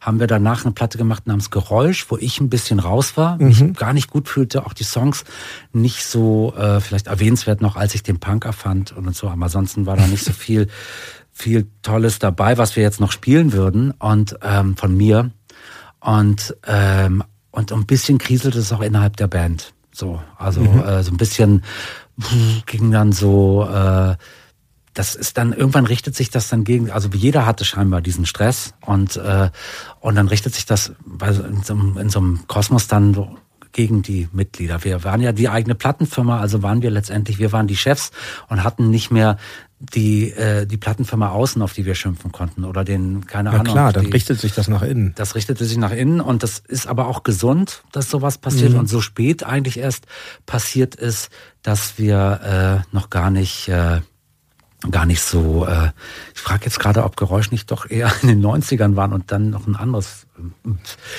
Auf jeden Fall äh, habe ich da mit der mit der mit der Arbeit an einem eigenen Soloalbum als irgendwie wieder so weiß mhm. total Spaß gehabt, so mhm. viel Sachen erlebt, also mit Lee Hazelwood die Geschichte und und und. Bei meinem zweiten Soloalbum die Frau von Roman Polanski ein Duett mit ihr mhm. gemacht und das total toll war und dann viele Chris Bedding gebucht, mein Top, als ich da hatte ich einen, von dem hatte ich Poster in meinem Kinderzimmer, das den kennt kaum einer, das ist einer der besten Gitarristen der Welt und der ist deshalb so gut, weil der so wenig spielt und so und so mhm. melodisch und mhm. so schön und der hat äh, nicht nur den Sex Pistols Sound kreiert, er hat Demos, die ersten Demos mit den Sex Pistols gemacht, er hat äh, er hat für Roxy Music äh, äh, spielt er nach wie vor für Brian Ferry, wenn mhm. der nochmal auftritt und ist einfach ein wahnsinniger Typ und den habe ich mir dann leisten können für mein zweites Album und dann ja, dann hat mir das so, weiß ich nicht, dann hatte ich genug äh, äh, äh Selbstbewusstsein zu sagen, so jetzt machen wir noch mal einen ganz anderen Schritt und machen Country. Und ich finde das gut, weil ich finde das ähm, trennt auch, äh, für mich ist die Trennung klarer zu deiner zu den Hauptband. Das haben viele, ja, ja, das, also viele das, haben auch schon bei meinem ersten Soloalbum, aber das waren, da waren immer noch so mhm. Power Chords dabei und, mhm. äh, äh, ähm, aber es war schon, hat sich schon in vielen, na, klar, ich bin ja mhm. nicht der Gitarrist bei den Ärzten und, ähm, und wenn man es genau nimmt, dann singt ja Farin Urlaub auch meistens zwei Drittel der Songs bei den mhm. Ärzten. Das heißt, es ist auch schon seine Stimme und seine Chöre sind auch schon ein Markenzeichen, was dann wegfiel auf mhm. ähm, meinem Soloalbum. Ja, ich kann Insofern. das schon doll. Ich finde auch, also der hm. Mir, mir reicht die Trennschärfe zwischen den beiden ähm, genau. Projekten. Ne? Ja, ja. Und ähm, unsere Zeit ist um. Ich will doch zwei Fragen stellen. Okay. Meine vorletzte Frage ist, ähm, weil ich das Lied schon ansprechen müsste, weil, weil es euer, euer größter Hit ist und überhaupt eine der meistverkauften Singles, glaube ich, in Deutschland. Mhm. Ähm, ähm, der Song Männer sind Schweine. Da muss ich nochmal mit der äh, Düsseldorfer Band vergleichen. Welches, welches Lied ist das bessere? Männer sind Schweine oder Tage wie dieser? Ähm oder zehn kleine Jägermeister? Na, zehn, lass das mal weg. Das ist vielleicht das ehrlichere Lied. Also ganz, ganz ehrlich, vom, von der Produktion her, vom Feeling her, äh, oder von der Sehnsucht, dieses transportiert, ist Tage wie dieser ein deutlich besserer Song, als ihn viele machen. Wir waren nur alle wie immer. Jetzt sagen ja auch alle, dass Nothing Else Matters von Metallica ein scheiß Song ist, weil toller Song. es ist ein mega gut geschriebenes Lied. Es ist wirklich eine Blaupause äh, eines eines Rocksongs und eines äh, äh, gefühlvollen Songs. Und Tage wie dieser transportiert das, was da beabsichtigt ist. Also eine positives, äh, positive äh, Gefühle ähm, die einen überfallen und so. Das transportiert das so dermaßen gut, dass das ähm, definitiv, es hat mich wirklich gefreut, dass der Song so ein Hit wurde, weil mhm. ja dieser ganze, diese Frotzeleien und diese Konkurrenz in den Toten Hosen natürlich auch was mit Liebe zu tun haben. Mhm. Es hat mhm. mich so dermaßen gefreut, dass diese Platte, übrigens die erste Platte der Toten Hosen, die erfolgreicher war als, als äh, Platten von uns, ähm, Sonst gab's, sah ich das so, dass in dem Wettstreit immer wir die Sieger waren. Und da war das einmal andersrum, ja. fand ich, hat mich total gefreut. Auch nicht viel. Aber ähm, und Männer sind Schweine. Es fällt uns allen schwer, den heute noch anzuhören. Wir sind stolz mhm. drauf. Man hat uns äh, bestimmt, äh, hat uns so viel eingebracht, das Lied und sonst. Und es sind natürlich auch ärztemäßig ein paar Sachen drin. Im Abspann wird Slime zitiert. Ähm, das ist ganz das Ich habe das erst relativ spät gemerkt und dann habe ich mich gemerkt. sehr gefreut. Gar keine. Dann ja. Fishmob äh, äh, haben zum Beispiel die Rapband Fishmob, die großartige, die nur eine ganz kurze Zeit äh, da war, die haben äh, ja so eine Schlumpfversion mhm. von, von Bullenschweine gemacht und sind auf dem Index gelandet, weil das ist ein äh, klar, krass initiierter Song ja. und wir haben ungestraft auf unserem meistverkauften Single einfach die Das ist die, schon sehr äh, U-Boot-mäßig, finde ich. Die krassesten Zeilen dieses Songs eingebaut. Ich sag ja, dass wir halt immer auch äh, äh, das nicht verloren haben. So, mhm. nur dass wir halt gibt, vielleicht geschickter sind oder. Ja, es gibt sehr viel äh, liebevolle Sachen bei euch mhm. Zu entdecken. Also genau, ich, wir können das nicht mal alles nee. ausführen. Ähm, äh, was weiß ich, nur mal als Beispiel, wer da noch jemand weiter forschen muss. Die die die Economy-Version eures Albums Jazz mhm. ist anders, über die ich mich auch sehr ja. äh, gefreut habe. Ähm, als als also über diese Idee meine ich. Als letztes will ich doch kurz, verzeih mir, dass es jetzt nicht so viel mhm. Zeit dafür geblieben ist, ähm, deinen ersten Roman ansprechen, mhm. äh, Scharno von Ein 2019. Roman noch. Was ist jetzt? Genau, ich sage aber erst, weil man, ich, ich habe ihn ehrlich gesagt als Hörbuch gehört, ist immer so ein bisschen, immerhin, du bist ja, du bist ja nun etablierter Hörbuchsprecher, ja. genau, das ist mir auch immer mhm. wichtig beim Hörbuch und ich finde, ähm, das ist auch sehr liebevoll gemacht, dieses mhm. Hörbuch ganz toll mit diesen ähm, Einsprengseln, die da drin sind. Genau, und, das hat ähm, übrigens der Chris auch von Mondo Sangur gemacht mhm. mit äh, ah, einem dieser okay. äh, Stuttgarter Soundtrack-Projekt, bei dem ich seit jetzt demnächst auf der, zum dritten Mal dabei sein werde. Genau. Okay, und ich habe mich, ähm, ich habe mich wirklich sehr gut unterhalten. Ich finde das alles äh, toll, wie absurd das miteinander verzahnt ist. Mein Hi Highlight ist, äh, Achtung, Spoiler, der, äh, der nackte Supermarktüberfall, mhm. der Trinker. Und ähm, wie ist es für dich mit dem Schreiben? Ich meine, ein Roman ist ja nicht mal so eben so schnell äh, runtergeschrieben. Nee. Das ist ja schon sehr viel Arbeit, es sei denn, man ist Jason Dark oder so. Ähm, Wenn man noch eine und, Familie hat und, und, und, und wirklich ja. wenig Erfahrung. Ich habe ja. mir von Anfang an eine, äh, eine Lektorin dazu geholt, mhm. mit der ich, die für mich als Übersetzerin mal gearbeitet hat in meinem Comicverlag, mhm. den ich ja auch noch hatte. Das können wir ja. jetzt auch nicht. Aber Extrem wissen, erfolgreich Enterprises. Was sie halt nicht waren. genau.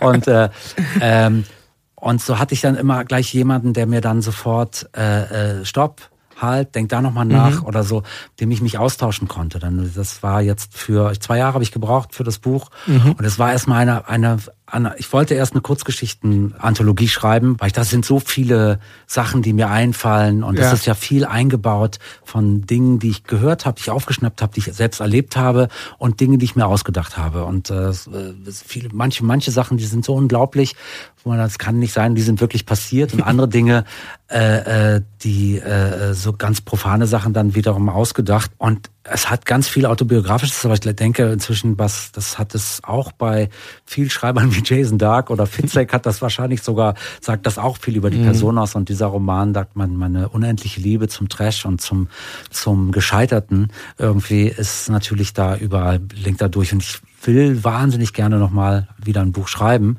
und habe mir leider so ein bisschen das Ding auferlegt, dass es eine Fortsetzung sein muss. Und das fällt okay. mir gerade total schwer, mir da was zu überlegen, weil es eigentlich an sich in dieser ganzen, dann ja auch eine Konkurrenz ist zu diesem Buch. Mhm. Als wenn ich jetzt tatsächlich vielleicht was, nochmal was völlig anderes, äh, da, da hadere ich gerade mit mir, ob okay. ich nicht vielleicht, mal, vielleicht dann doch mal zwischendurch erstmal eine andere, äh, andere Sache schreibe.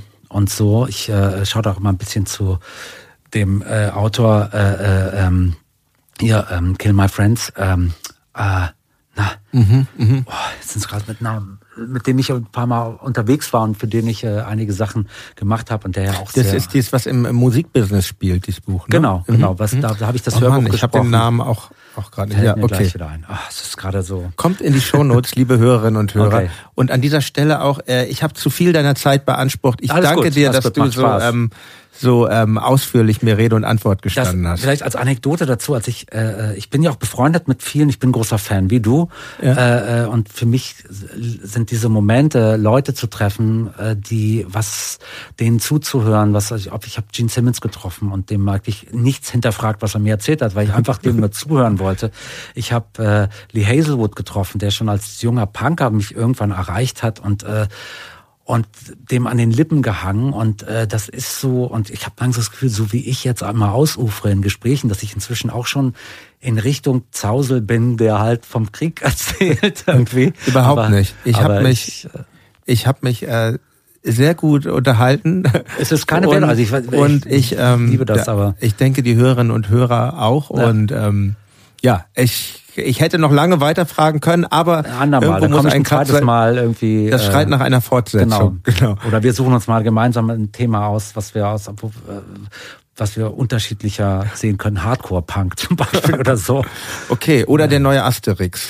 Hast du den gelesen? Das nee. ist wirklich die allerletzte Frage. Ich auch noch nicht. Nee, habe ich noch nicht. Ich bin auch ähm, von nicht franco-belgisch unterwegs. Franco-belgisch war ich mal als ah, ja. Jugendlicher, habe das dann so dem bisschen abgeschworen, äh, ja, durch diese, diese Graphic Novel Sache, ja. die letztendlich auch Batman, mhm. Dark Knight, ja. solche Sachen.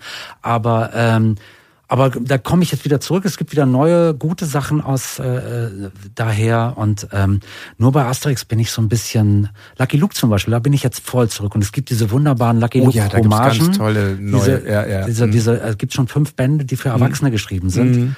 Unter anderem Ralf König hat den aktuellen gemacht, Zarter Schmelz. Und plötzlich haben wir, äh, haben wir äh, das Thema Homosexualität im Wilden Westen bei Lucky Luke. Also besser kann es nicht gehen. Aber der letzte offizielle Lucky Luke ist äh, auch großartig. Zwar sind das nicht mehr die Urschöpfer, aber ähm, also das, das, Thema Black Lives Matters mhm. in einem äh, kinderaffinen Western-Comic total cool. Also da bin ich gerade voll drauf. Bei Asterix hat es irgendwann mal aufgehört. Es gab ein Comeback, als nämlich die Redaktion von Asterix in den deutschen Übersetzungen zwei, dreimal die Ärzte zitiert haben.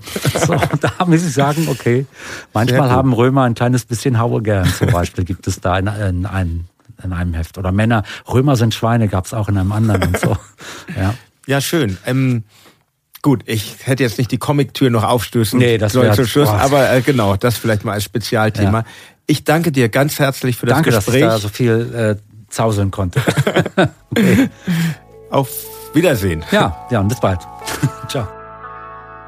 Das war mein Gespräch mit Bela B. Ich hoffe, dass es euch gefallen hat. Wenn ihr Feedback zur Folge oder zum Podcast habt, schreibt mir gerne eine Mail an reflektor.4000herz.de. Wenn euch diese Folge gefallen hat, dann werdet Mitglied im Club Reflektor oder bei Reflektor Plus. Es lohnt sich allemal. Zum Schluss wie immer die Empfehlung auf einen anderen 4000 Hertz Podcast. Bitte sehr.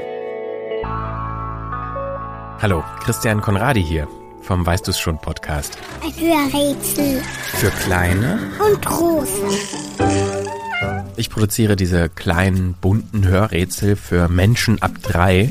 Das Tier, das wir suchen, hat nur einen Fuß und kann nicht einmal hüpfen.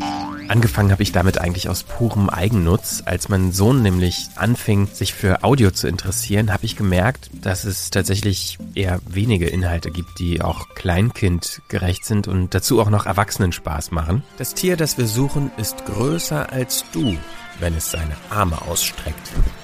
Deshalb habe ich irgendwann angefangen, kleine Hörrätsel für meinen dreijährigen Sohn zu produzieren, was dann relativ schnell dazu führte, dass er mich fast jeden Tag gefragt hat, ob ich wieder ein neues Rätsel machen kann. Das Tier, das wir suchen, ist so alt wie ein Dinosaurier. Diese Hörrätsel haben sich dann nach und nach im Bekannten- und Freundeskreis verteilt. Zurück kam ziemlich gutes Feedback und da war dann der Schritt zum Podcast auch gar nicht mehr so groß. Anders als wir Menschen kann unser Tier schon laufen, wenn es auf die Welt kommt. Und das, obwohl es nur einen Zeh an jedem Fuß hat. Und jetzt viel Spaß beim Hören.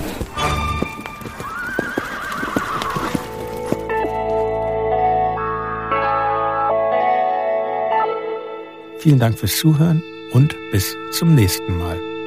Euer Jan Müller.